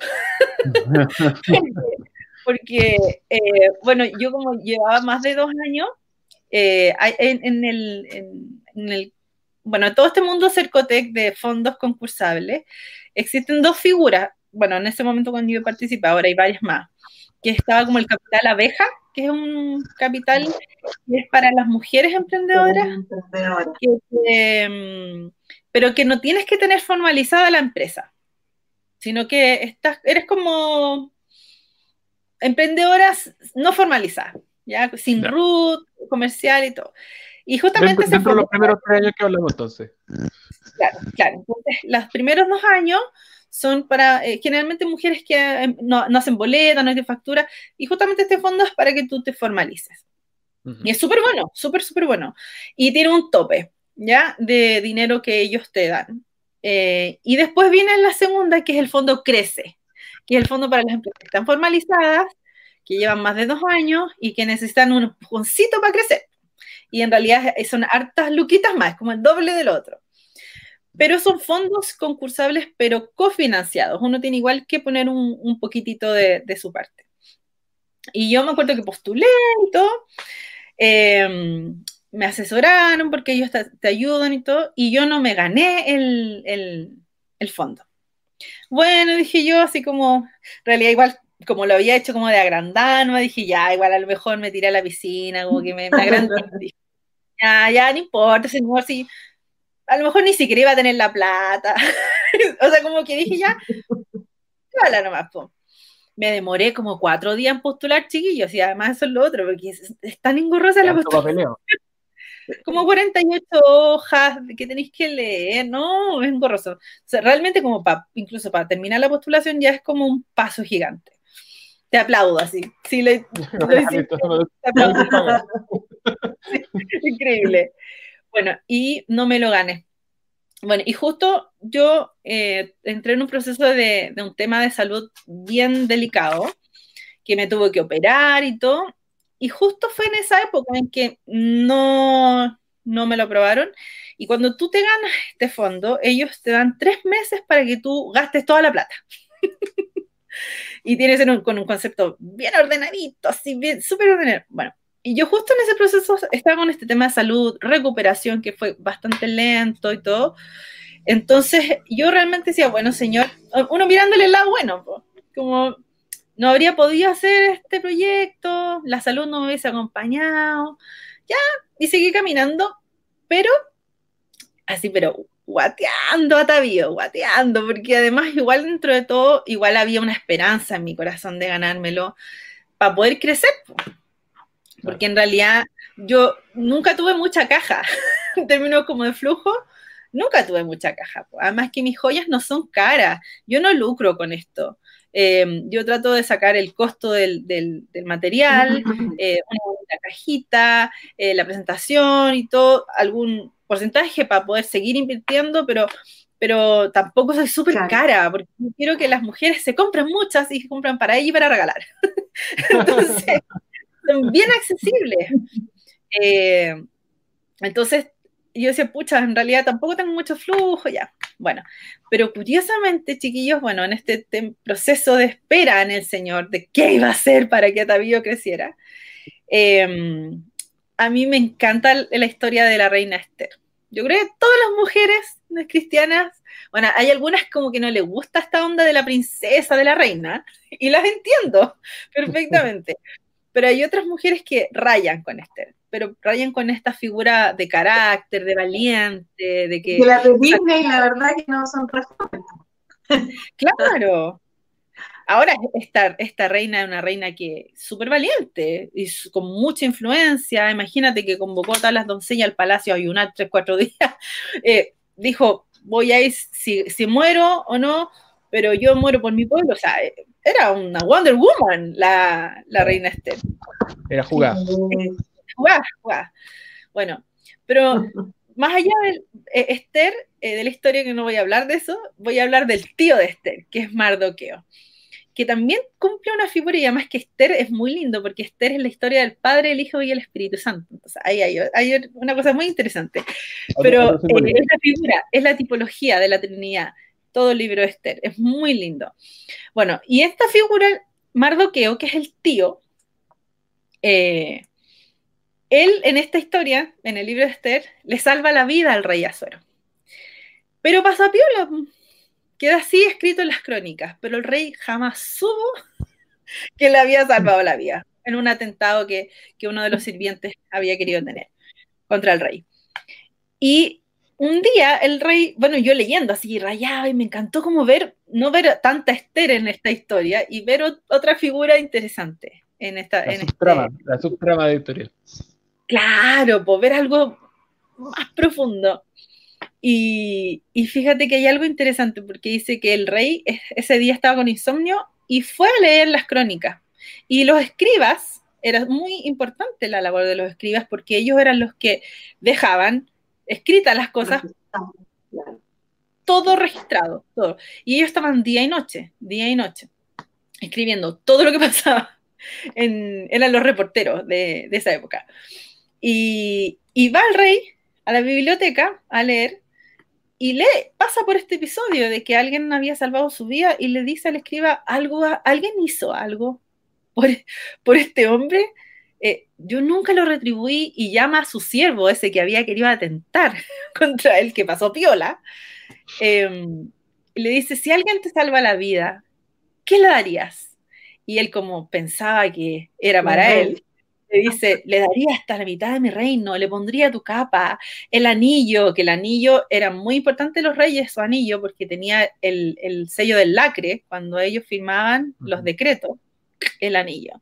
Entonces, eso era poder, pasarle el anillo era poder. Era tener voz y decreto en el gobierno, como de gobierno. Entonces, ya le dice, eso vamos a hacer con Mardoqueo.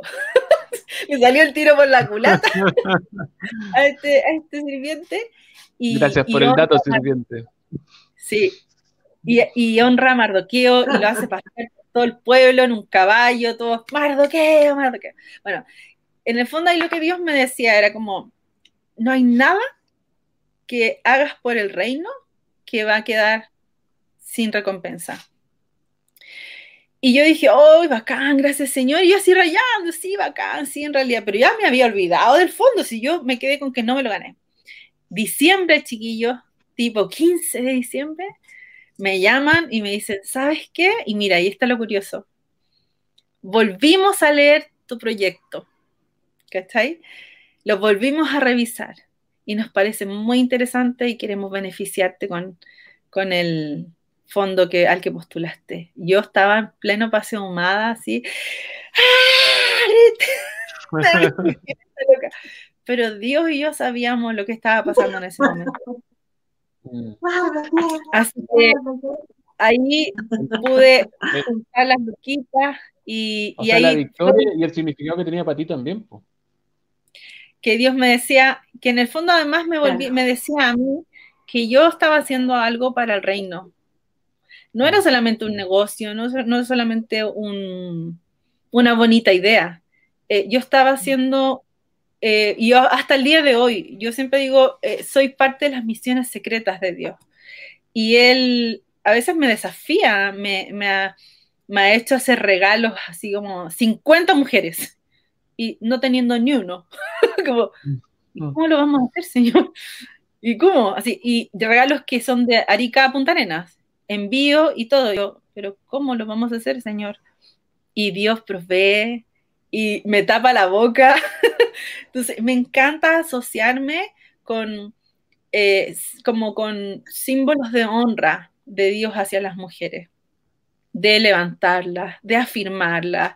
Em, entonces, hoy día las mujeres que conocen esto, cuando les llega un regalito a vivo, saben que no es como una joya nomás, saben que hay algo súper poderoso en eso. Y no depende de mí, yo no les hago así una poción a las joyas, no. Es, movilizan la, palabra de Dios. Claro, lo que le inspira. Así que es como, y este amigo que era el dueño de, de Vía Libros y que fue el, como que me dio la primera oportunidad, eh, que creyó y de verdad yo le agradezco un montón, siempre me ha apoyado mucho, es como mi hermano mayor, la verdad, yo no tengo hermano mayor, él es como mi hermano mayor. Y, y él me dice, mira, tú eres una reformadora, y lo digo con mucha humildad, porque a lo mejor hasta digo, ¿qué es eso? Pero eres como una reformadora del, del regalo cristiano. hasta mi noción existía el libro y el tazón. Dice, pero, pero. el marcador, el marcador. Y el pan de vida. El pancito de vida. Sí, ¿no? Y el pancito de vida. Entonces me decía, pero tú te metiste en un mundo, y, mira, aquí hay otro dato súper interesante. Yo he estado en, ferias, en, más que ferias, en expos, en moles, en, el Parque Arauco, Plaza de Gaña, qué sé yo. Y tú sabes que como el, del 100% de los expositores, el 80% serán de joyas. Y me acuerdo una vez que alguien me hizo esa observación, me dijo, y casi todas son de amuletos y de cosas. Y Dios me dijo, ¿te das cuenta por qué es importante que tú seas luz en este, en este medio? Porque las mujeres eh, buscan algo a que aferrarse, que les recuerde algo, que les haga sentir parte, que les haga sentir que pertenecen a algo, em, que les dé las vibras. ¿Cómo? Claro.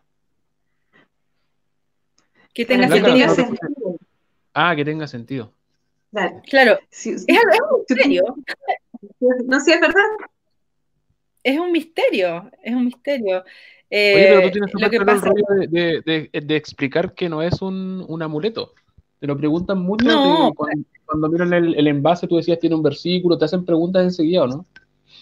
Sí, de hecho, me dicen, eh, oye, pero ¿y esto? Y yo, en el fondo el, speech mío es que son joyas que representan y que te van a recordar tu real valor como mujer. Y esa es la palabra, recordar. Esa es la diferencia. no te van a algo que ya existe y que es algo que tiene que ver con el principio y lo que Dios piensa de ti, porque yo no promuevo nada que no sea bíblico, yo no promuevo una idea, ¿cachai? Eh, entonces, por ejemplo, eh, Ahora Dios me llevó a resignificar el árbol de la vida, que es un símbolo que lo usan, pero súper como de amuleto, y le han dado unos conceptos así, pero yo digo, ¿de dónde salió tanta cosa? Y, Dios me, dijo, el árbol de la vida siempre estuvo, estuvo en el principio y que sale en, en Génesis y sale en el Apocalipsis, en el último capítulo del Apocalipsis sigue estando. Y, dice que del árbol de la vida estaban las hojas que eran sanidad de las naciones. Entonces, yo cuando Dios me, habló de eso, yo por eso que después hice una colección de, puras hojas que hablaba de, esto, que eran la sanidad de las naciones y que somos nosotros, nosotros somos las hojas del árbol de la vida. Entonces, em, después, bueno, está el árbol de la vida, entonces gente me ha dicho, oye, pero es que esto es como esotérico. No, no es esotérico, es poderoso, es muy mm. poderoso. Entonces, distinto. Y habla el Salmo, y es el, el, árbol plantado a orillas del río que permanece, que, que siempre da fruto. Eh, de hecho, eh, sale en Apocalipsis que ese árbol es el que da fruto todos los días, que permanece, ¿cachai? Eh, que de ahí, de, de ese árbol, que del trono de Dios corre un río que pasa por el árbol de la vida. Entonces, es como, wow, cuando uno lo ve, entonces hay tanto, yo uso coronas, uso llaves que son de Mateo 16, 17, em, uso em, el corazón, que no es como que promuevo el amor, sino que hablo de que somos amadas. Y bueno, ahora último, Dios me habló de esta, de esta colección que se llama Yo Soy y que tiene que ver con, con lo que Dios dice que somos, en realidad. Y que Dios dice que somos lo que somos, porque hoy va a sonar un refrán. Dios dice que somos lo que somos porque somos lo que Él es. en realidad, nuestra identidad radica eh, en lo que Él es. Entonces, eh, esta colección también ha sido de mucha bendición, de mucha bendición para las mujeres eh, que les recuerdan quiénes son. Así que eso es un poco mi historia en términos del emprendimiento, de levantarme, de caerme. espérate, antes, antes, que se me pase, que interesante lo que dijiste ahora. la frase esa al final la puedes repetir. ¿Somos? Somos lo que somos. Sí. Porque Dios dice, o sea, eh, somos lo que Dios dice porque somos lo que Dios es. Mira, súper interesante. debería haber sido la semana pasada esta entrevista porque el otro día tuve una conversación con mi hija mayor. Entonces ella me decía, pero Dios nos quiere como somos. Entonces yo, le trataba de explicar que sí, como somos, pero como Él quiere que seamos, no como nuestro viejo hombre o nuestra vieja manera de vivir, sino que como mm. Él, el propósito que Él tiene para nosotros. Así es que nos quiere. Ese, ese, ese tal como somos es el que quiere, no el que como a mí se me mm. ocurrió. Y, esa frase está súper, es, lo que tú nos acabas de compartir está súper interesante.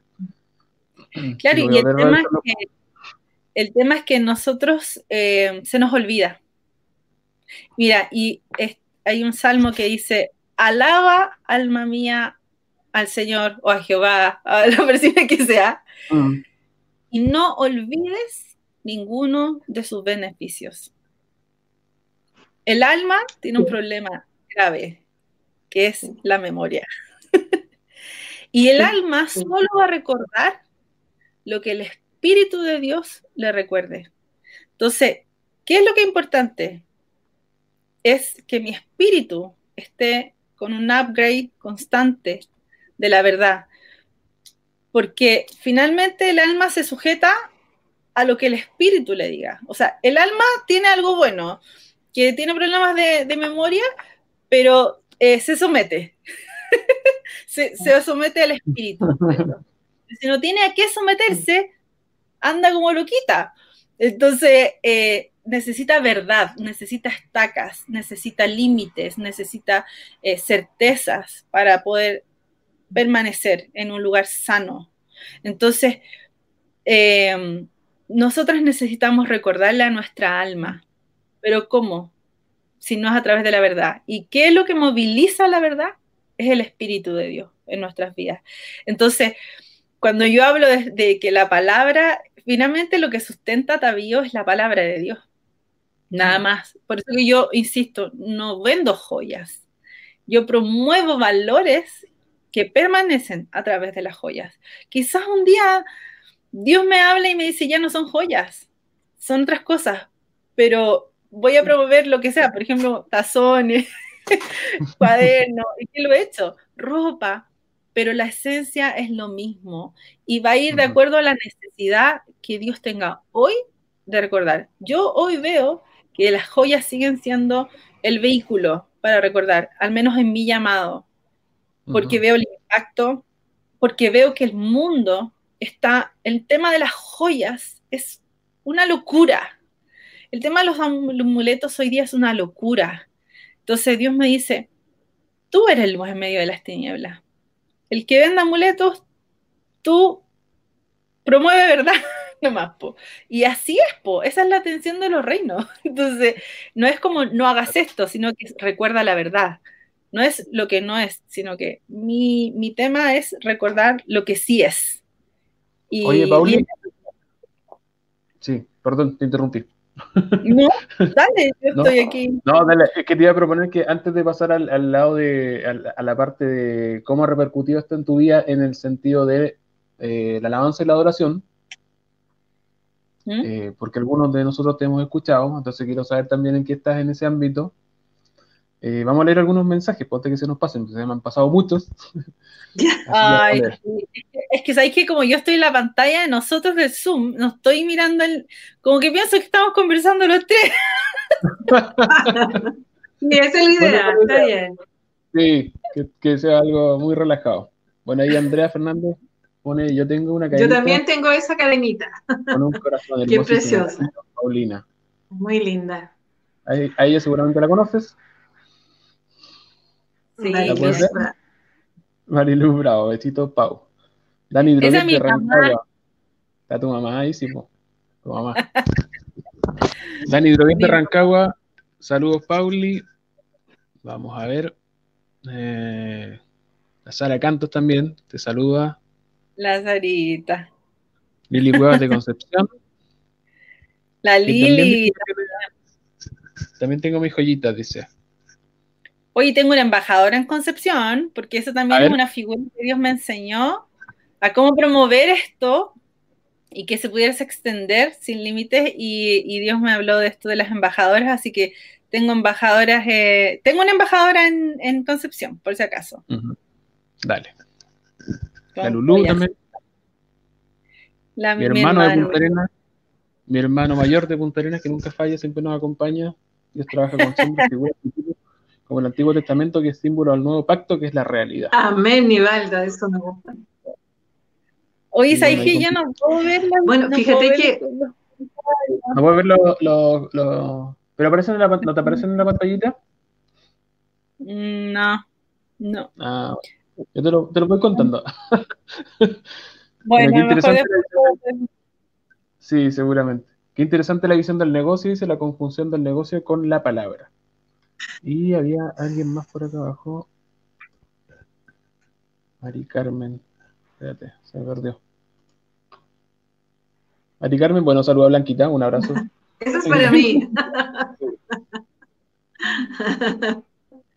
Oye, yo conozco el trabajo de la Pauli, y son cosas muy hermosas, muy accesibles. Y personalmente, eh, a mí me pasan dos cosas. Una, que me cuesta comprarme cosas para colgar. Aros no, me gustan los aros y me gustan las, joyitas, la, la bisutería, a mí me gusta. Pero me cuesta co- comprarme cosas para colgar precisamente porque me encuentren, me cuesta encontrar algo que me, o sea, que sea parte de mí, de mi estilo de vida, de lo que yo creo, de lo que yo pienso. Entonces no puedes ponerte unas manitos así, ni un trevo, ni esto. Me cuesta encontrar algo que realmente sea. Entonces, Atavío en ese sentido da justo en el clavo, porque resulta que, a mi entender, y es un tema que, que a mí me da, viene dando vuelta en la cabeza hace tiempo ya, que uno de los problemas que tenemos que como cultura de reino, nuestra cultura es bien como debilucha en ciertas cosas, porque los cabros, eh, incluso ellos, incluso eso de resignificar, resignifican símbolos del mundo, resignifican símbolos del sistema y los usan sin ningún problema. Pero cuesta encontrar al revés, pues que venga como desde, desde la luz, desde la verdad, desde nuestro mundo, desde el reino, y que representen intrínsecamente lo que pensamos, lo que vivimos, lo que cantamos. Eso, eso cuesta encontrarlo. Entonces, Mm. Atavío ha llegado a ese punto. A ese, a ese Mm. punto. Entonces, una hojita, unas alas, una estrella, eh, tienen, tienen, digamos, otra riqueza en esa misión. A mí me gusta comprar cosas para colgarme precisamente por lo mismo. Yo no me cuelgo cualquier cuestión al cuello. Mm. No me cuelgo cualquier cosa. No, no me gusta, no, me incomoda. En los bares no tengo problema, pero me incomoda mucho. Entonces me, siempre me cuesta dar con cosas. De hecho, tengo una crucecita con, con, con brillantito así muy linda, que es lo, casi lo único que tengo. Pero yo creo que ahí Atavío eh, le dio como a, en, Mm. en lo preciso. Eh, son cosas muy delicadas, muy bonitas, eh, fáciles de, de- de llevar, de ponértelas con cualquier cosa. Mi sobrina tiene algunas cositas, yo Mm. también, y me gusta mucho por eso. Entonces, Oye, yo creo Blanca, que en y el- eso ahí, ahí dio un plus no. Dime. Oye, Blanca, ¿y cuál y la, y la complicación es el tema del significado, no? Claro, es, para, es como un poco eso, o sea, eh, ves, Es que, ¿sabes ves que muchos pasa? símbolos asociados en lo esotérico, Y por además, ejemplo, ellos, ellos lo en, venden. en, en joyitas o cosas. No, hay- no hay ni un símbolo.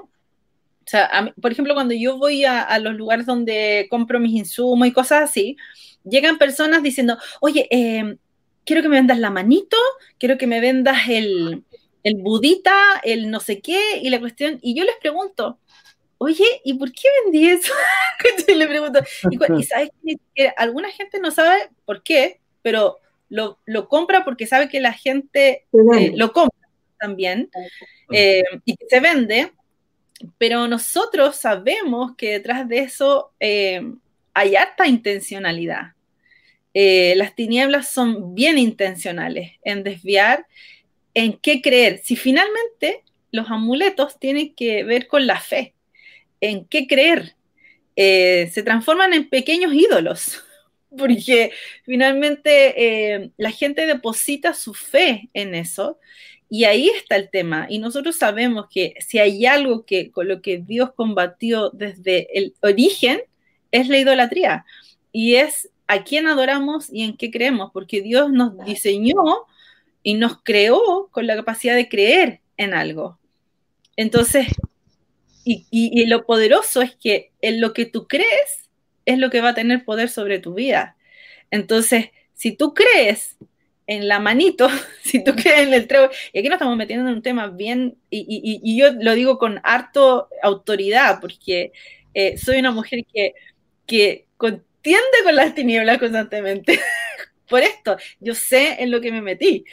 Entonces, pero mm. también sé quién ganó la batalla por mí. Entonces yo no voy desde el temor, sino que voy desde la victoria sabiendo que es cruzar el camino, simplemente eh, pelear la buena batalla, pero sabiendo que es una batalla que está ganada, como lo que ustedes promueven aquí en el programa. Entonces, eh, es tremendo porque la gente le da, la gente al creer en estos símbolos, eh, deposita fe y esa fe es la que tiene poder sobre ellos finalmente. Entonces, eh, aquí obviamente nosotros no depositamos fe en, esta joya.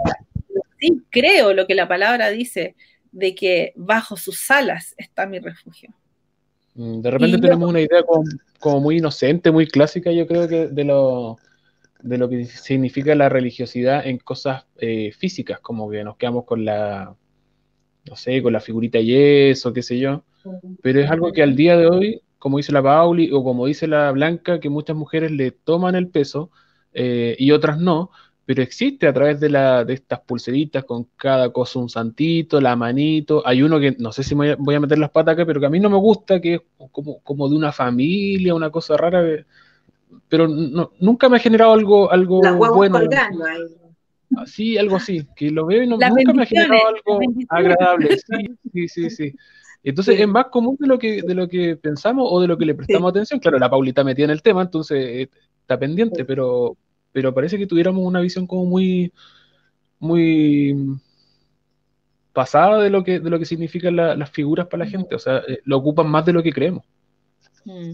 Y sabes que lo otro que he podido experimentar, cómo veo que la gracia de Dios decide como reposar sobre lo que más que mis joyas, eh, sobre este proyecto hermoso, ¿cachai? Porque yo, eh, hay mujeres que me compran joyas y, quizás hay joyas que son mucho más caras y son mucho más lindas y hay que ser honestos, o sea, es como que más despampanantes, pero el, las joyas que atavío eh, hayan gracia ante los ojos de muchas mujeres y sabes que muchas veces una mujer a lo mejor nunca la ha predicado a nadie en su trabajo, o no se atreve, es tímida, no sabe, qué sé yo.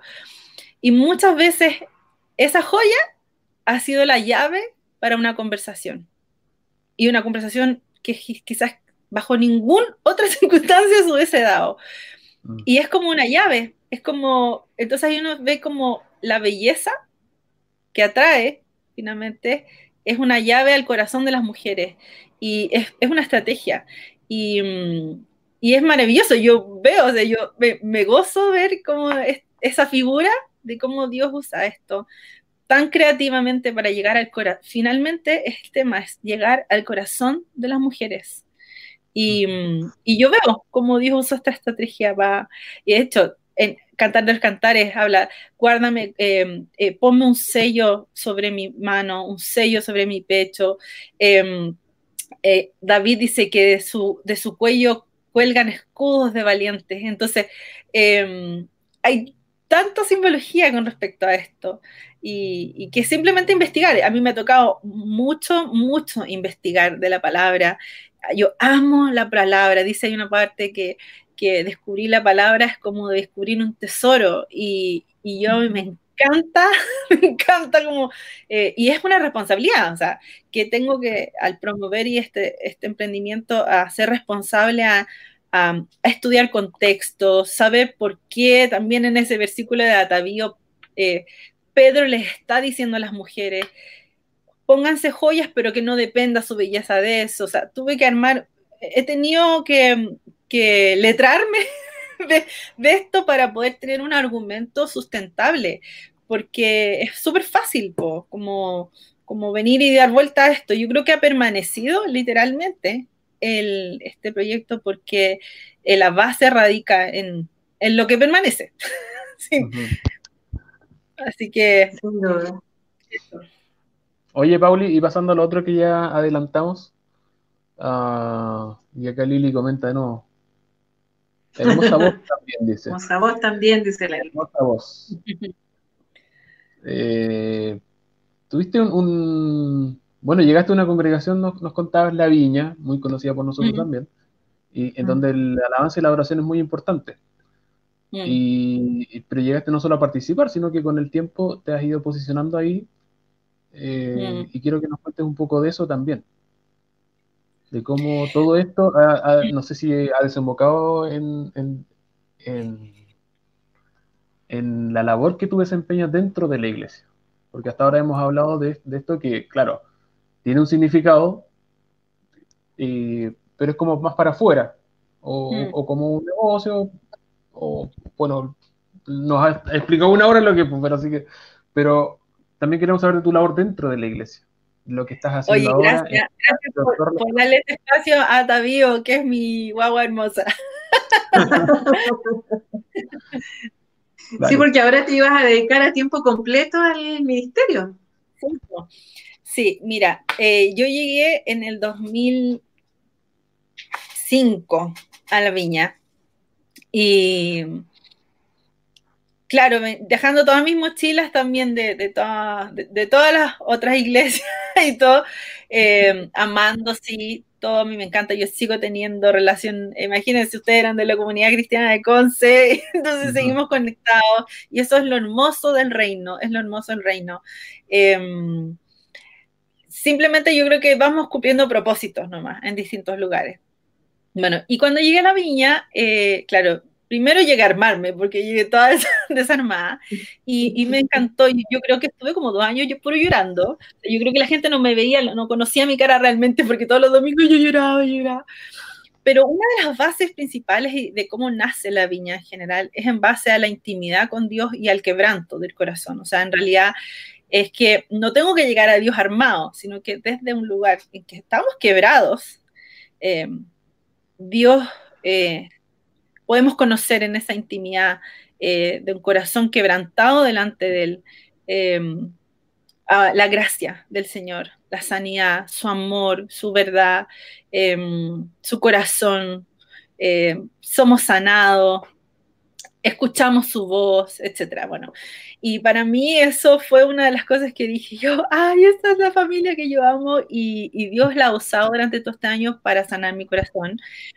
Y eh, yo, como venía también desde los 15 años de ser parte del equipo de adoración en la comunidad, eh, tenía ya todo este como camino, pero no desde un llamado como a entender realmente cuál es nuestro rol como adoradores.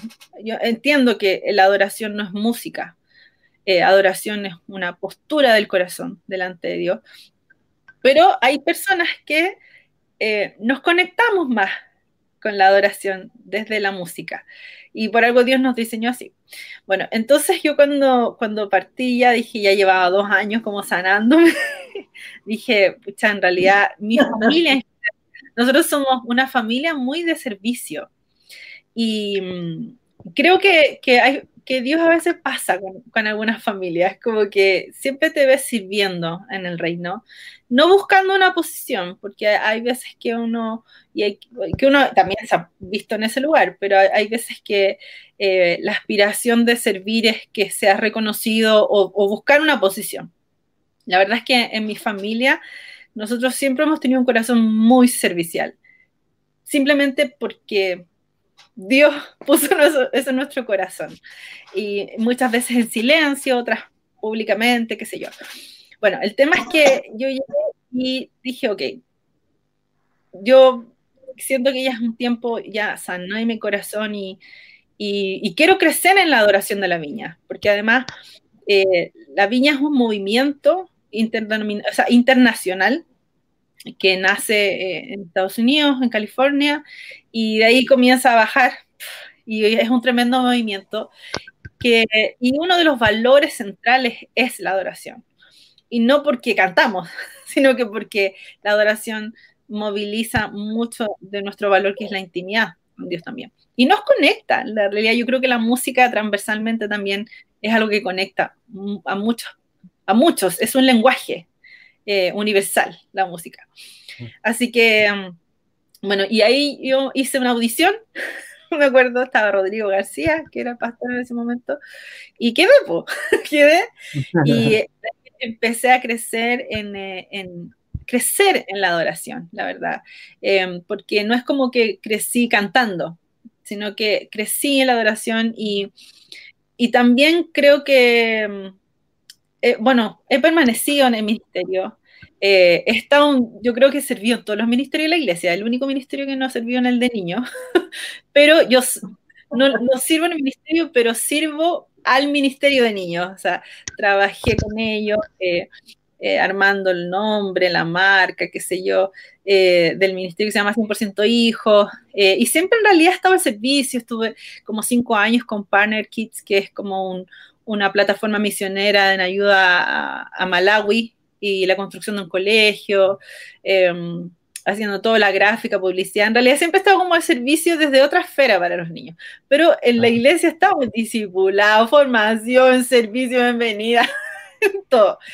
Pero eh, ya cuando uno va creciendo en, el servicio ministerial, uno ya va eh, consolidándose, porque yo creo que es súper lindo que forman mucho tu carácter de servicio, tu carácter de discípulo, de hijo de Dios, el servir en distintas áreas, jugar de, distintas eh, posiciones.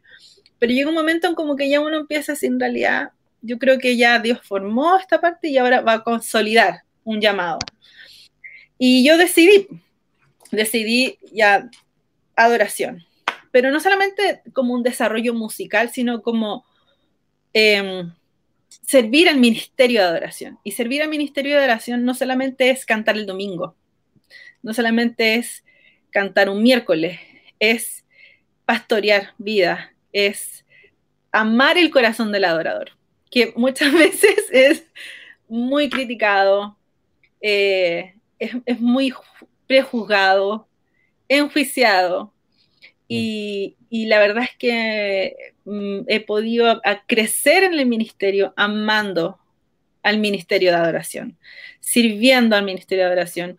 y como les digo, no solamente cantando un domingo para la iglesia, porque finalmente hacemos este servicio porque amamos a la iglesia y amamos al, al rey de la iglesia, sino que amo a mis amigos que adoran también y, ha sido un deleite estos años servir al mismo equipo, eh, servir en gestión interna, em, no sé, por los retiros, estar encargado de organizar las cosas, eh, estar al servicio de cosas, pequeños detalles, que a veces David Berguño, que es el pastor de adoración, me delega, eh, pero a mí me deleita, deleita mi corazón servir a mis hermanos, entonces, y servir a mis hermanos que a veces están como tan etiquetados de cosas. Entonces, creo que mi llamado y, mi decisión fue, quiero amarlos como tú los amas. Y eso me ha hecho, ido, me ha hecho estudiar mucho sobre cómo eran tratados los levitas antiguamente, cómo eran, lo que significa para Dios alguien que adora en el templo, Eh, y ahí he vertido mi corazón. Servir eh, al ministerio internamente y también servir desde el ministerio hacia la iglesia. Entonces, em, y bueno, soy parte hoy día como del equipo principal del pastor de adoración y, y, eso también me ha llevado a, me abrió una puerta para ser parte de la coordinación nacional de las viñas en la parte de adoración. Em, que básicamente nos encargamos a generar recursos, eh, capacitación, eh, conferencias a nivel nacional. Y bueno, en todas estas figuras también es ahí donde quizás un tema que tú querías que me conversáramos. Siempre soy la única mujer, pues. Todas estas cosas siempre las encabezan hombres. Y, la verdad es que ha sido muy lindo eh, ser parte de, este equipo. Hemos grabado, em, desde que yo estoy en el ministerio, hemos grabado tres discos. He tenido el honor, el honor, el honor de ser parte de estos tres proyectos, cantando, haciendo voces, liderando alguna canción. y, y realmente simplemente porque Dios ha confiado en mí, los pastores han confiado en mí. Y, ha sido muy, muy lindo también. Con todo este proceso de la pandemia, también adaptarnos a nuevos formatos, eh, grabarnos desde las casas, pero sin perder la esencia de que todo lo que estamos haciendo es para el Señor. Así que somos hoy día un equipo de casi 40 personas eh. Eh, el Ministerio de Adoración lo conforman los equipos que tocan los domingos, los miércoles, el Ministerio de Niños y Tribu, que es el Ministerio de Jóvenes. Entonces, es un gran grupo de gente que sirve y en mi caso es un honor servirles a ellos también, que es una figura ministerial que a veces em, le quitamos el poto a la jeringa, porque todos queremos servir a la iglesia, ¿cierto? Queremos ser, y no sé si logra entender esta figura que estoy presentando. Es como queremos cantar una canción adelante y que es un servicio a la iglesia. Pero, pero creo que es hermoso también eh, servirnos unos a otros. que suene bien, como amarnos unos a otros. Y fíjate que hay algo que descubrí en un versículo hace poco de, que dice que someternos unos a otros es un acto de adoración a Cristo. Entonces, la adoración no es solamente música, el considerar al otro, el sujetarnos al otro, el caminar juntos con otros, también es un acto de adoración. El servir uno al otro es un acto de adoración. Entonces, a veces se nos pierde esa parte, que es finalmente lo que Cristo vino a hacer.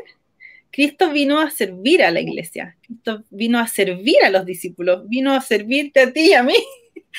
Entonces creo que podemos experimentar em, una identidad tan cristocéntrica cuando nos ponemos en ese lugar. No solamente quiero servir a la iglesia y ser reconocida en un lugar de liderazgo, sino que puedo permanecer sirviendo años, aunque no me promuevan, pero Cristo sí conoce mi corazón. Entonces me he visto envuelta también con esta figura de mujer que muchas veces están... Nos cuesta más, nos cuesta un poquito más, eh, pero eso tiene que ver porque eh, muchas veces nosotras mismas no nos tratamos ni nos vemos como el diseño original, en que el diseño original eh, cuando Dios dijo, hagamos a la humanidad, dice, a nuestra imagen, mujer y hombre, los creo, para que gobiernen, subyuguen, administren. En la misma figura, ¿cierto? Y, pero ¿qué es lo que nos pasa? Y hasta el día de hoy, y eso también es un llamado en mi corazón, como de ir restaurando y reconciliando nuestro diseño como mujeres, es que nos tratamos y todavía nos vemos como el diseño o como la imagen de la mujer caída. ¿Cachai? De la, y nos tratamos aún como la mujer caída, como la que falló, la que tiene que después que siempre tiene que estar reivindicando porque fue parece que la que la embarró, ¿cachai? Y, y que quedó sentenciada con dolores de parto, con sujetarse al, al, hombre, em, sentenciada con, con, con, que la voz de ella queda ahí. Em, pero Cristo vino a redimir todo eso. Entonces, está esta tensión del el temor de qué va a pasar si el diseño original de la mujer se manifiesta. Eh, entonces, mejor mantenernos en en la figura de la mujer caída. Y, hay una tensión ahí, creo que divagamos constantemente. Y nosotros como mujeres no nos sabemos relacionar también con lugares de liderazgo, porque tenemos miedo que se nos va a pasar la mano o que vamos a querer como ponerle la pata encima a un hombre. Entonces al final no me una, una, idea como de, una idea como de competencia, parece algo así existe, ¿no? Exacto. Y el tema es que muchas veces, muchas, y, yo, yo, lo he visto, eh, finalmente la voz de la mujer se empieza a matizar con una voz bastante, a ver, no hablo del tono de voz, sino que la, la a ver, como la figura que quiero eh, presentar es como, eh, hay una imagen fuerte, masculinizada, ¿cachai? Em, de carácter fuerte, de, de perder incluso hasta muchas veces la femenidad, porque eso es lo que se considera finalmente. O sea, una voz femenina, una voz suave, dulce, no va a ser tan considerada. Pero hay una, hay una cosa que nosotros tenemos y que Dios nos diseñó y es contra lo que finalmente el enemigo nos ataca. Porque nuestro enemigo, a veces ni siquiera el enemigo, somos nosotras mismas. Eh, es que nosotras somos un diseño de influencia. Donde quiera que estemos, estamos sentenciadas a ser influencia. Estamos sentenciadas a ser influenciadas. asumir. el tema es que no sabemos lidiar con esto. Em, estamos aprendiendo a caminar en esto. Eh, quiero decirlo así porque también lo, quiero como, reconocer. Tampoco puedo decir, oye, ¿sabéis que estamos todas? No. Ha habido un avance tremendo en el desarrollo ministerial de las mujeres dentro de la iglesia en general. Pero hay temores. Hay, hay harta misoginia también en la iglesia. Un tema que no está resuelto todavía. Un tema que no está resuelto dentro de la iglesia. Hay harto machismo en nuestras iglesias. Y aquí a lo mejor me voy a meter. No soy feminista, no quiero hablar de feminismo para nada. Yo siempre estoy hablando de, del diseño original de nosotras como mujeres, que era de sabiduría, igual que la del hombre. Que era, y no hablo tampoco de eh, la igualdad. Y esta es una cosa súper linda también, que, que me gustaría como dejarlo aquí también que nosotros como hijos de Dios no podemos postular la igualdad entre el hombre y la mujer. Y aquí va, a ser súper raro, porque yo no me quiero igualar a un hombre, porque yo me quiero igualar a Cristo. Y quiero igualarme a la imagen y semejanza del, como Dios me pensó. Dios dijo, hagamos a la humanidad a nuestra imagen y semejanza. Si hay alguien al que yo quiero igualarme, es a Cristo. Entonces, y eso libera inmediatamente esta figura de competencia entre el hombre y la mujer. Porque no es que tú quieras ser igual a, una mujer y el hombre, no, es cuál es nuestra imagen referente al cual yo quiero ser igual. A Cristo. La estatura, la estatura a la que apunta. El concepto de igualdad eh, humana jamás va a llegar a acuerdo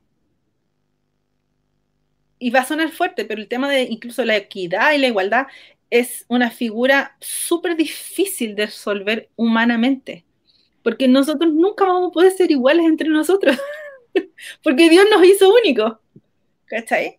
Pero sí podemos igualar la imagen de Cristo. Entonces, cuando yo me paro en donde quiera Dios, que Dios me ponga, como un elemento de influencia, ya sea en un ministerio donde hay puros hombres y yo soy la única mujer que es, donde me he visto, en, equipos, en, que parece que siempre los líderes son los hombres y nosotros le ponemos la parte emocional, pero parece que no somos tan inteligentes como para poder tener algo ahí. Pero si hay algo que yo he podido experimentar es que, em, y este versículo que dice que Dios ama la verdad en lo íntimo, y en lo secreto nos hace comprender sabiduría. Y es ahí donde yo, eh, esta es mi fuente, la intimidad con Dios.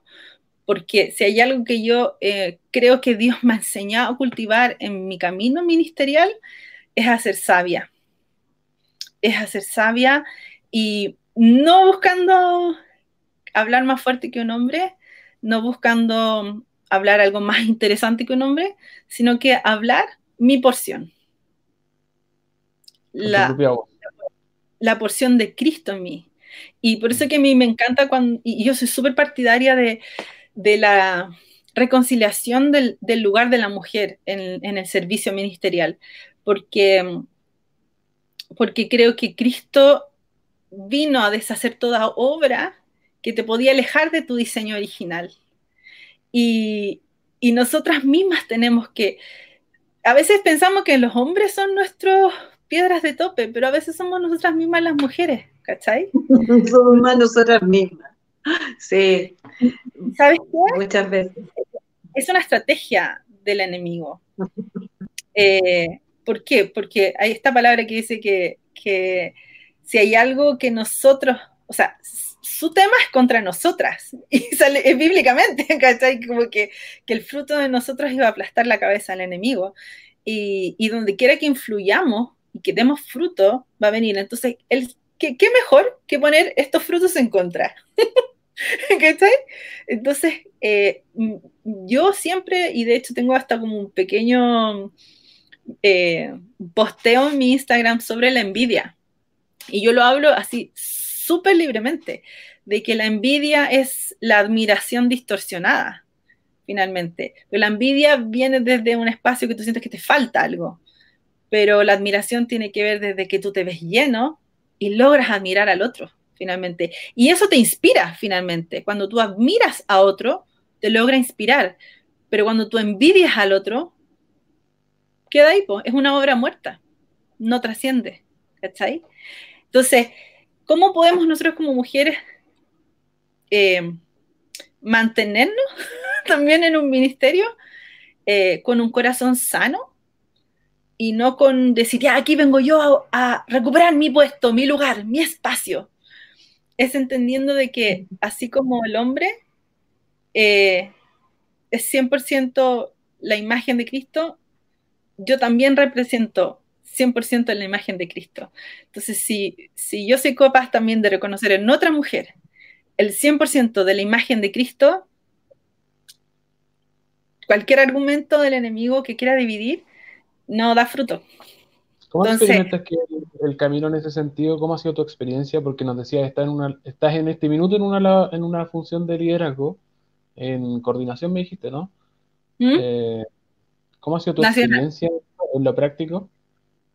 Mm, mira, igual están los pastores, tenemos unos pastores mentores donde son el matrimonio que nos pastorean, em, pero, pero el equipo son tres hombres y yo soy la mujer. Eh, la verdad es que no ha sido fácil, no ha sido fácil, eh, y no digo ahora, ¿eh? no digo ahora no, para que no se sienta nadie mal, em, sino que el camino em, para, no ha sido fácil, no siempre he estado en, o sea, cuando llego a un equipo es porque uh, quizás había un trabajo de bastante sabiduría. Y, y, yo creo que tampoco fue antes en mi vida, y aquí algo muy personal, porque mi corazón no estaba en el lugar correcto. Porque también cuando tú has anhelado y has trabajado por lugares de liderazgo, es la peor motivación que puede haber en tu corazón. Porque si hay una posición que nosotros deberíamos anhelar en nuestro corazón es de descanso. Mm. Y es súper heavy. y, cuando tú piensas en ministerio, la peor palabra y la más lejana es, descansar, porque tú piensas que es trabajar, trabajar, trabajar, trabajar, trabajar. Pero sabes que el ministerio con un corazón correcto trae más descanso de lo que tú te imaginas. Entonces, em, cuando tú trabajas, trabajas, trabajas, trabajas por una posición de reconocimiento y liderazgo, no va a llegar nunca. Y lo más heavy que cuando llegues no va a ser suficiente y vas a buscar otro y te vas a dar cuenta que no llenó tu copa, porque en realidad le, le, le pusiste a ese rol de liderazgo una responsabilidad de validarte que no la tiene ni te la puede dar.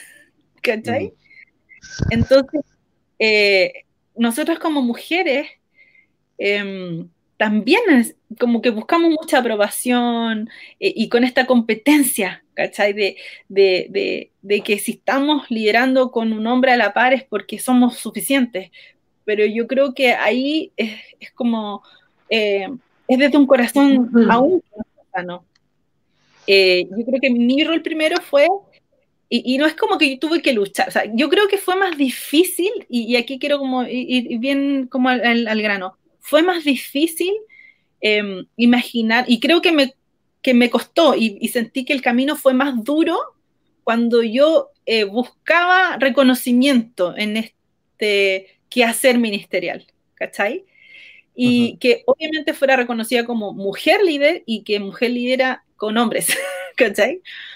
Pero cuando ya no estuvo mi foco ahí, sino que mi foco estuvo en quién soy en Cristo y en Cristo ya estoy 100% amada, aprobada, resuelta, plena, creo que naturalmente algo pasó, que, que empecé a, a, ser promovida en el ministerio. Un poco eh, cuando llegaste a la convicción de que, de que no hay que buscar igualdad entre hombre y mujer, ¿o no? ¿Tiene como relación con eso? De todas maneras. A mí, Atavío ha sido un motor tremendo para sanar mi identidad. Y sanar, y curiosamente porque es algo que es para mujeres, pero cuando nosotras entendemos quiénes somos y el valor que hay dentro de nosotros y hacia dónde Dios nos quiere llevar como mujeres y como propósito específico que cada una tiene, eh, pero también el propósito central que es Cristo y, y y llevar y promover su persona en nuestras vidas y hacia los demás, esta figura de si compito con un hombre o no compito con un hombre no tiene peso, pierde sentido, porque no tiene que ver con que si soy mujer o no, tiene que ver con lo que Dios asignó en mi vida como propósito. Y si hoy día el propósito de Dios es que yo impacte no solamente hombres, o sea, no solamente mujeres, sino que hoy día mi influencia está alcanzando a impactar la vida de hombres también, va a campo, pero no es porque yo soy mujer, sino que es por la porción de Cristo en mí. ¿Se entiende? Entonces es muy lindo ver esto y, creo que todo el plan del enemigo de diferenciar, de competencia, se va al carajo porque eso es lo que él quiere pero cuando uno busca igualarse a Cristo, em, las tinieblas retroceden. Entonces, todo a lo que Dios te asignó, ya sea un lugar, una ciudad, un país, eh, una porción de historia en un lugar, eh, cumple propósito. Entonces ya no tiene que ver con que si eres mujer o hombre, ¿cachai? Tiene que ver con hay propósito. Ahora, si Jesús obviamente eh, em, es súper atinado, ¿cachai? Como que, eh, es como que es difícil que llame a una mujer a ministrar puros hombres, aunque hay veces que es súper bueno que una mujer ministre hombres, porque a veces tienen que conocer el corazón del Cristo que hay en mí. Que Cristo, a ver, va a sonar súper freak, pero es como eh, Cristo, Dios, ya hablemos como Dios, eh, también mamá, ¿cachai? El padre también tiene un corazón de madre. Eh, y nosotras portamos esa sensibilidad, portamos su corazón. De hecho, como compasión significa útero en hebreo. Y la compasión de Cristo la portamos nosotras también, mucho de eso. Em, hay una sensibilidad, hay una sabiduría hay y hay una voz que la iglesia necesita escuchar, que es la voz del Cristo que hay en mí también. Entonces, yo creo que cuando al final tú te focas en eso, eh, ya no pierdes el tiempo en, hablar de las diferencias de hombres con mujeres. si somos distintos, ¿cachai? Y, un hombre es distinto de otro hombre también. Entonces, y una mujer también. Así que. Esa diferencia tiene sentido, además, si no es porque. Si más y porque es el concepto de mm. cuerpo. De hecho, en Efesios dice que si todos llegáramos a reconocer el valor específico, dice que si cada uno sirve con su don específico, la iglesia crece sana y llena de amor. Eso dice Efesios, creo que Efesios 3, que, y que cada uno comprenda el rol específico. ¿Cachai? Y el fruto es que crece sana la iglesia y llena de amor. Entonces, ¿cuál es nuestro, nuestra idea? Es enfocarnos en cuál es mi asignación y, y gozarme en esa asignación. Porque hay veces, no sé, pues, yo creo que todas las figuras de nuestro cuerpo tienen hasta el pelito de la nariz, que como tan insignificante, protege, po, ¿cachai? Em, hasta la grasita del cuerpo tiene, tiene un propósito. Entonces yo creo que es cuando sacamos la mirada de Cristo, y eso es lo otro, cuando sacamos la mirada de Cristo, obviamente vamos a mirar para el lado.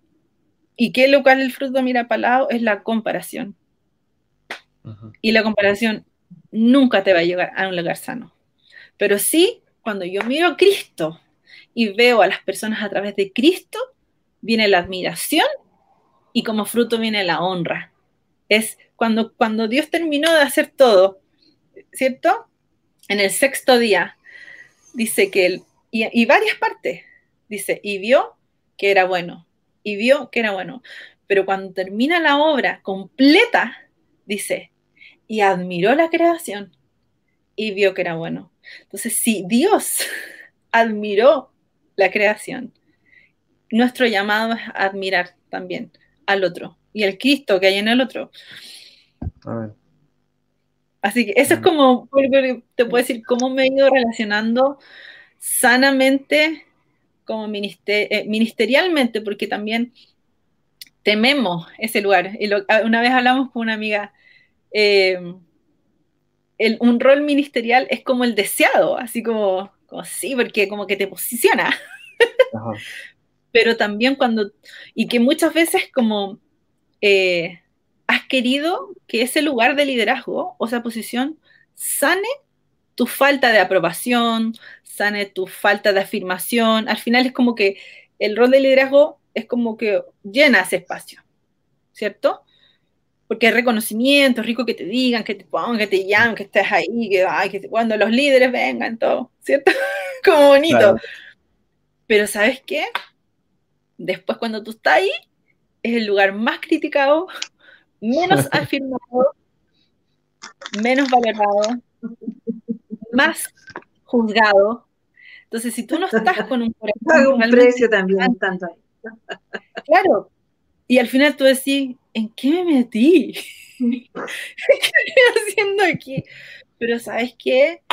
Eh, ahí es donde no se nos olvida que esto no es por las, o sea, es por amor a la, a, la, iglesia, amamos la iglesia, yo amo profundamente la iglesia. Todo esto que he vivido familiarmente eh, es porque amo a la iglesia, pero amo a la iglesia primero porque primero amo a Cristo, ¿cachai? Mm. Y he permanecido aún con... Imagínate, yo venía de una familia ministerial, años sirviendo en la iglesia, y viene este quiebre. Si yo no estuviese mi corazón, yo siento que de verdad Él guardó mi corazón de muchas cosas. Eh, yo no seguiría creyendo en, esto. Y cuando hablamos de ministerio, ojo, no es como, oh, ministerio, ministerio significa servicio. Entonces, cuando yo hablo de mi vida ministerial, no es como que, ah, el ministerio, no. Mi vida, de servicio hacia la iglesia y desde la iglesia. Entonces, yo creo que Cristo, Cristo no vino a, a, buscar ser profeta, no vino, no, él buscó, él habla de, dos objetivos, ser hijos y aprender a ser discípulos. Entonces, ahora si te llama a ser un maestro, un evangelista, todos los cinco ministerios, o hasta un apóstol, ese es un fruto en tu vida.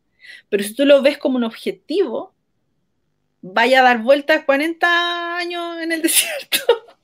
como el buscando la tierra. Pero si, tú, si tu, tu, tu corazón es ser hijo amado y crecer como hijo, porque finalmente hay, hay, niños, hay personas que se quedan como el hijo, pero el hijo cabro chico de Dios. y, y, y, el hijo de la Sí, pues claro. no maduran, no crecen y te lo encuentras años después y sigue siendo igual y es muy No, pues no madura. Claro, y es lindo, o sea, creo que Dios vino a sanar, a reconciliar nuestros corazones con su paternidad y somos sus hijos y Cristo si hay algo que se jactó fue de que era el hijo de Dios, no se jactó de nada más que él era hijo de Dios. Mm. Pero, ¿cómo crecemos en esta, en esta figura de hijo? Es aprendiendo a ser discípulos porque finalmente eso fue lo que Jesús tomó a sus discípulos, sanó sus corazones de hijos quebrados, con, representando al Padre, ¿cierto? Porque él, era el Padre también eh, en, esta figura terrenal, pero, pero si hay algo que los hizo crecer, ¿en qué crecieron ellos? Eh, en esta figura de hijos fue siendo discípulos.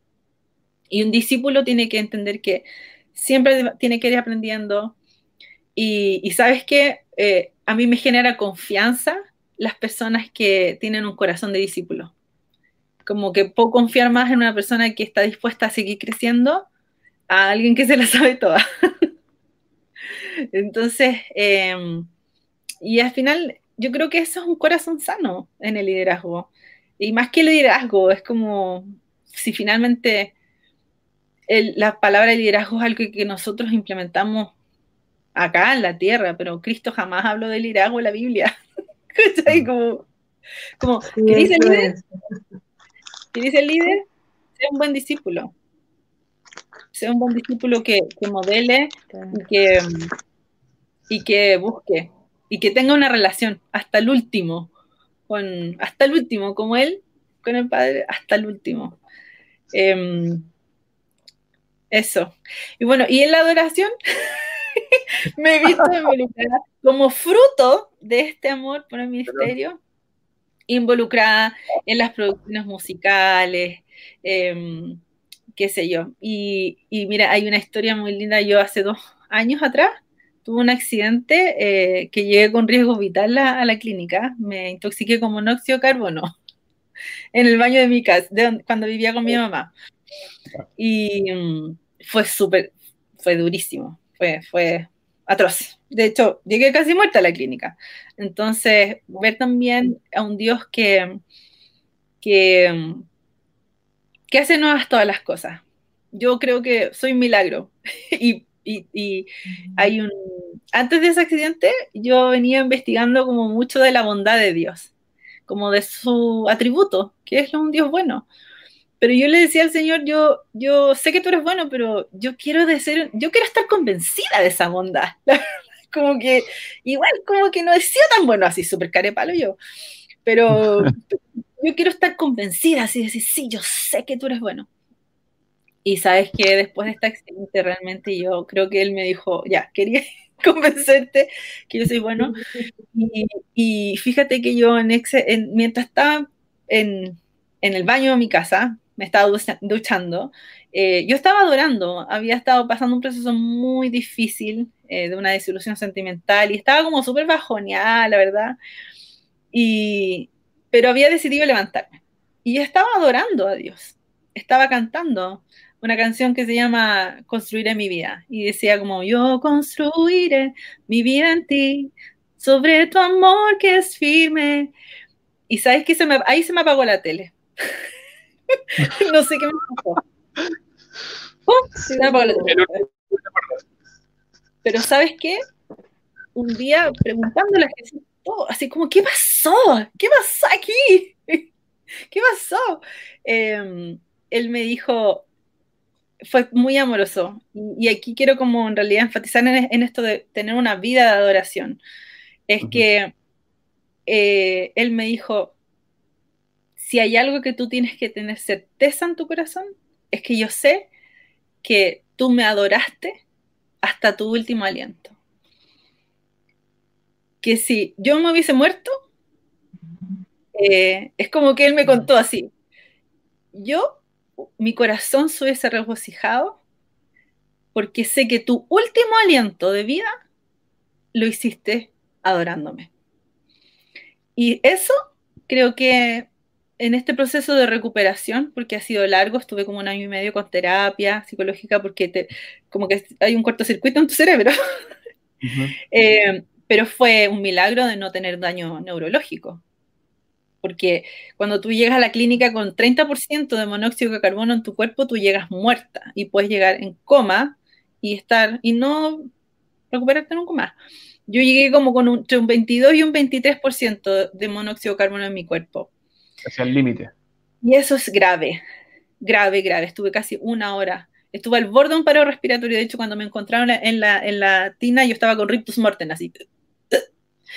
Entonces, Dios estuvo ahí. Y la certeza es que Él estuvo ahí y dice que yo estaré contigo donde quiera que tú vayas ahí estuvo. No sé dónde me fui. Fue como tu ensayo de, de, encontrarte con él. Exacto. Pero lo que yo creo que finalmente transformó mi posición eh, como hija de Dios, más que como líder, reconocida, lo que sea, que es lindo igual, pero que no puede ser nuestra meta ni nuestro objetivo porque de verdad nos vamos a perder y yo creo que estuve perdida muchos años en el tema de liderazgo de ministerio.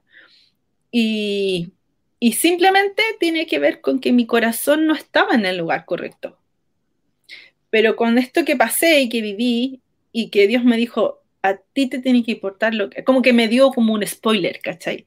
Me dijo, si tú hubieses muerto, quiero que sepas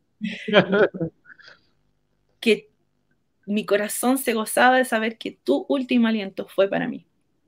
Y eso creo que mi concepción de mi postura y de quién soy frente a Cristo, eh, como que genera una plenitud en mi corazón. Entonces, eh, es que trajo descanso al alma, trajo mm. descanso. Entonces, después cuando tú comienzas a caminar en un ministerio, un liderazgo, lo que sea, la limpieza de los baños, líder en la limpieza de los baños, tú lo, lo haces desde ese lugar, no hacia un lugar, sino que lo haces desde un descanso, desde esa paz.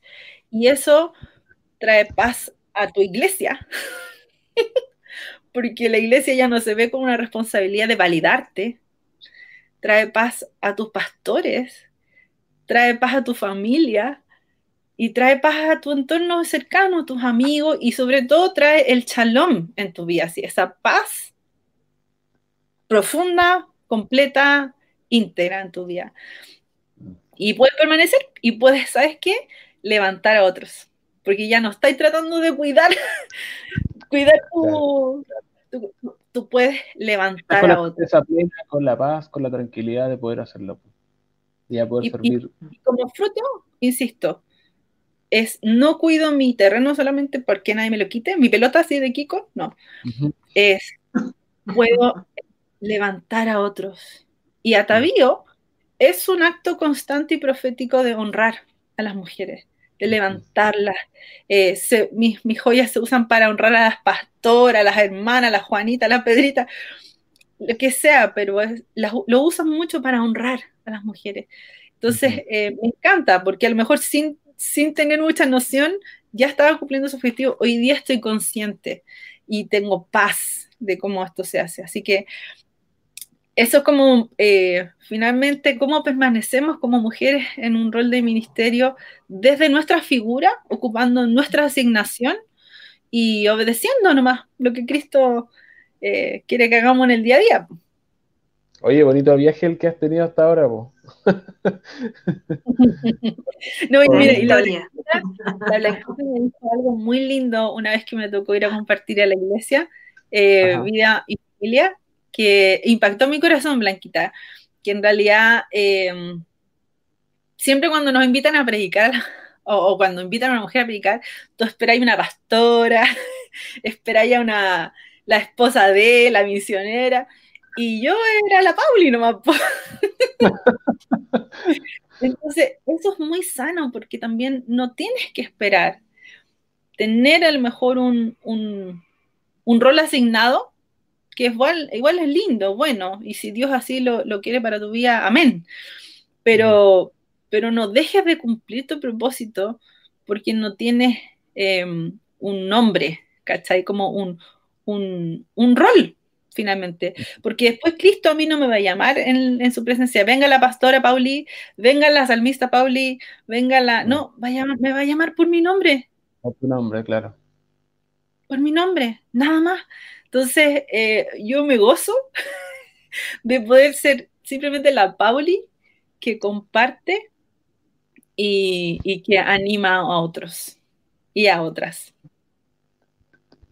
Hoy ha sido súper, súper, interesante y, y aparte ha sido súper abierta con contar tus experiencias, pues súper personales en varios de los casos de lo que ha sido esta, este caminar con Es que si no somos vulnerables, no somos vulnerables, Paul Alfonso, eh, llegamos, no, ¿sabes qué? Si no somos vulnerables podemos comunicar, pero si mm. somos vulnerables podemos conectar. Y el objetivo es conectar con otros, no solamente comunicarle a otros. Sí, sí. Así que muy agradecidos estamos de que nos haya acompañado. Es transmitir también desde la vida de Cristo. Amén. sí. Y sabes que en realidad también es disponernos a ser procesados por Dios, porque eh, finalmente no es como que, oye, que es difícil llegar a una posición de liderazgo. No, eso no es nada comparado a disponerse que Dios te procese. que Dios te procese, porque sí, es la única forma que tú puedes llevar a un lugar seguro a las personas, a los hijos de Dios. Entonces tú los llevas a un lugar que conoces, no a un lugar desconocido.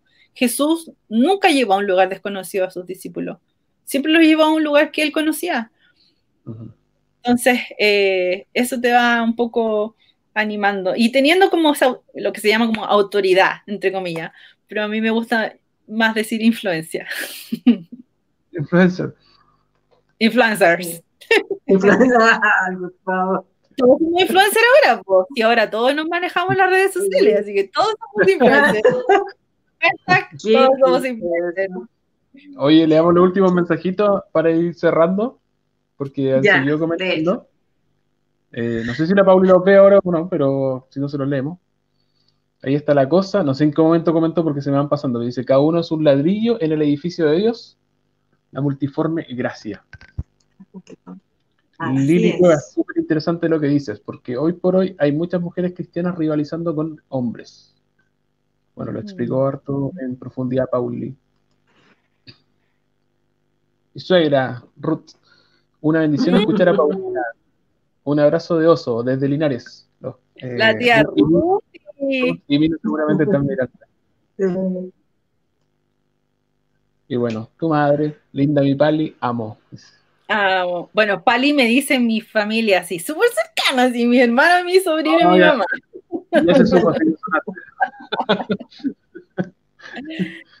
Oye, Pauli, pucha, muy, muy agradecido, súper edificante ha sido eh, escucharte, escuchar tu experiencia, eh, escuchar lo que, lo que el Señor ha hecho con tu vida y cómo todo, todo lo que has experimentado ha terminado volviéndose, en, o sea, tenía un propósito y, se vuelve en algo positivo. Siempre fue algo positivo, pero uno es difícil mm. verlo mientras lo experimenta, mientras lo está viviendo. Y tú has tenido la mm. lucidez de darte cuenta y eh, reorientar para donde se supone que va e, ese propósito. Así que ha sido súper... ese, versículo, que dice, todas las cosas ayudan a bien, la gente siempre lo lee como a media, lee la primera parte, pero ese versículo tiene un bonus track, dice, todas las cosas ayudan bien conforme al propósito que fueron, que fuiste llamado. Mm. Entonces, al final tiene que ver con tu propósito. Hay que aplicar tu, técnica, leerlo para atrás también, pues. Conforme al propósito que se llama. Para adelante, para adelante, para atrás. Oye, es que ese es un. ¿Sabes por qué es bueno? Bueno, estoy, estoy estudiando ahora con un, amigo de la iglesia, estamos estudiando el Génesis. Bueno, está súper de moda el apocalipsis y a mí me encanta. Eh, rayo el apocalipsis. Pero, pero me encanta también como darle el espacio al Génesis, porque es, maravilloso. Y, Dios es muy simétrico en todo lo que, en toda su creación. De hecho, la Biblia, si te das cuenta, tiene una mitad, aunque no es, no es muy, el Nuevo Testamento es más corto que el Antiguo, pero está en términos de volumen pero porque está escrito, pero tiene la, quizás la misma riqueza en proporción, pero Dios todo lo creó simétrico, todo es simétrico, la creación fue como simétrica, todo simétrico, entonces eh, es como de adelante para atrás, entonces yo dije, mira que hay interesante, bueno, hace tiempo que he estado como experimentando esto de leer el versículo de adelante para atrás y de atrás para adelante, pero porque, porque Dios no se contradice. Mm. Y, y así es, po. Así que no es una técnica, pero sí es un tips bíblico. Sí, está interesante. Así que bueno, pues se nos fue súper volando y, ha sido muy grato tenerte, bueno, conversar contigo, verte después de tanto tiempo y, que nos cuente, nos ponga al día los que no te habíamos visto hace rato. Así que muy bonito. Oye, muy agradecida por este espacio. Qué afónica, hace mucho tiempo que no hablaba tanto. dije que me un cafecito o algo. Sí. No, pero muchas gracias por el espacio. Creo que eh, me había tocado hablar en otras oportunidades de Atavío, pero agradezco mucho, mucho el espacio que me dieron de poder hablar sobre cómo, cómo eh, cómo moverse en el ministerio, pero de una forma sana como mujer. Eh, y no solamente estar como segregada a los ministerios de niños, sino que, eso es como dice, como lugar para de hombre. No es que no existen los lugares o los lugares de hombre o los, o los puestos de hombre. No existen, Nosotros le hemos dado ese espacio. Pero, pero para mí fue interesante también poder em, reflexionar esto, eh, de cómo moverse en esto, pero de una, de una manera sana como mujeres. Así que muchas gracias. Muchas gracias, Pauli. Tu historia es preciosa. Sin duda vamos a, vas en este proceso porque eh, con Atavío y, lo que vaya a hacer de Atavío más adelante, el Señor sabe y te va conduciendo en eso. Vamos a tener una, una sorpresa y un, bonito, una bonita visualización de eso. Algo mm. hermoso va a ser entregado, lo vamos a poder concretar, eh, concretamente ver, disfrutar. Eh, yo creo que va a ser llevado eso de una manera muy, muy hermosa a otro nivel de excelencia, mm. de gloria para el Señor, sin duda, sin duda. Eh, así que muchas gracias por acompañarnos, hermosa tu historia hermoso lo que el Señor ha hecho contigo. Eh, eh, realmente que sea para muchas eh, como encontrar esa conexión en los dolores, en los quiebres, en las rupturas, como ir encontrando también esa esencia de quién realmente somos como hechura de Dios. no son procesos fáciles, ni tampoco son tan rápidos ni tan instantáneos, son procesos largos, pero no perder en esa dimensión eh, la fe y el norte y no perder la esperanza y que nos va sosteniendo en ese proceso. Así que podemos ver en tu caso que ha sido algo muy hermoso, sin duda tiene el sello del Espíritu Santo y la mano Señor, así que te agradecemos mucho, te bendecimos y esperamos eh, en otra oportunidad volver a encontrarnos y a seguir conversando de otro tema. Gracias, muchas, muchas gracias. De verdad los bendigo, bendigo esta hermosa idea de conversación que ustedes quizá en algún momento tuvieron, pero, pero sin duda como la imagen que puedo tener es esto mismo que al final les dije, eh, de que se sepan plenos en sus diseños, que Alfonso eres un hombre pleno en tu diseño, que eres suficiente, que Blanquita igual ustedes, eh, y, no me cabe duda que son hijos de Dios plenos en sus diseños, por eso están abriendo este espacio para otros. Eh, es una generosidad tremenda y es una visión del reino maravillosa, porque eh, podrían haberse quedado ustedes nomás conversando de su sabiduría y abren este espacio tremendo para... Uy, qué fome. No, y también, mira, si nadie me está escuchando, me están escuchando ustedes dos. Y eso es hermoso. terapéutico. qué bien, qué bien. Gracias, Paulita. Nos despedimos también de las personas que Muchas gracias. Y, y los invitamos a acompañarnos en los próximos días. Estén atentos ahí a las redes sociales para saber quién nos va a acompañar. Sí. Así que, Próximo programa. Chao, chao, que estén muy bien. Chao, chao. Chao, chao.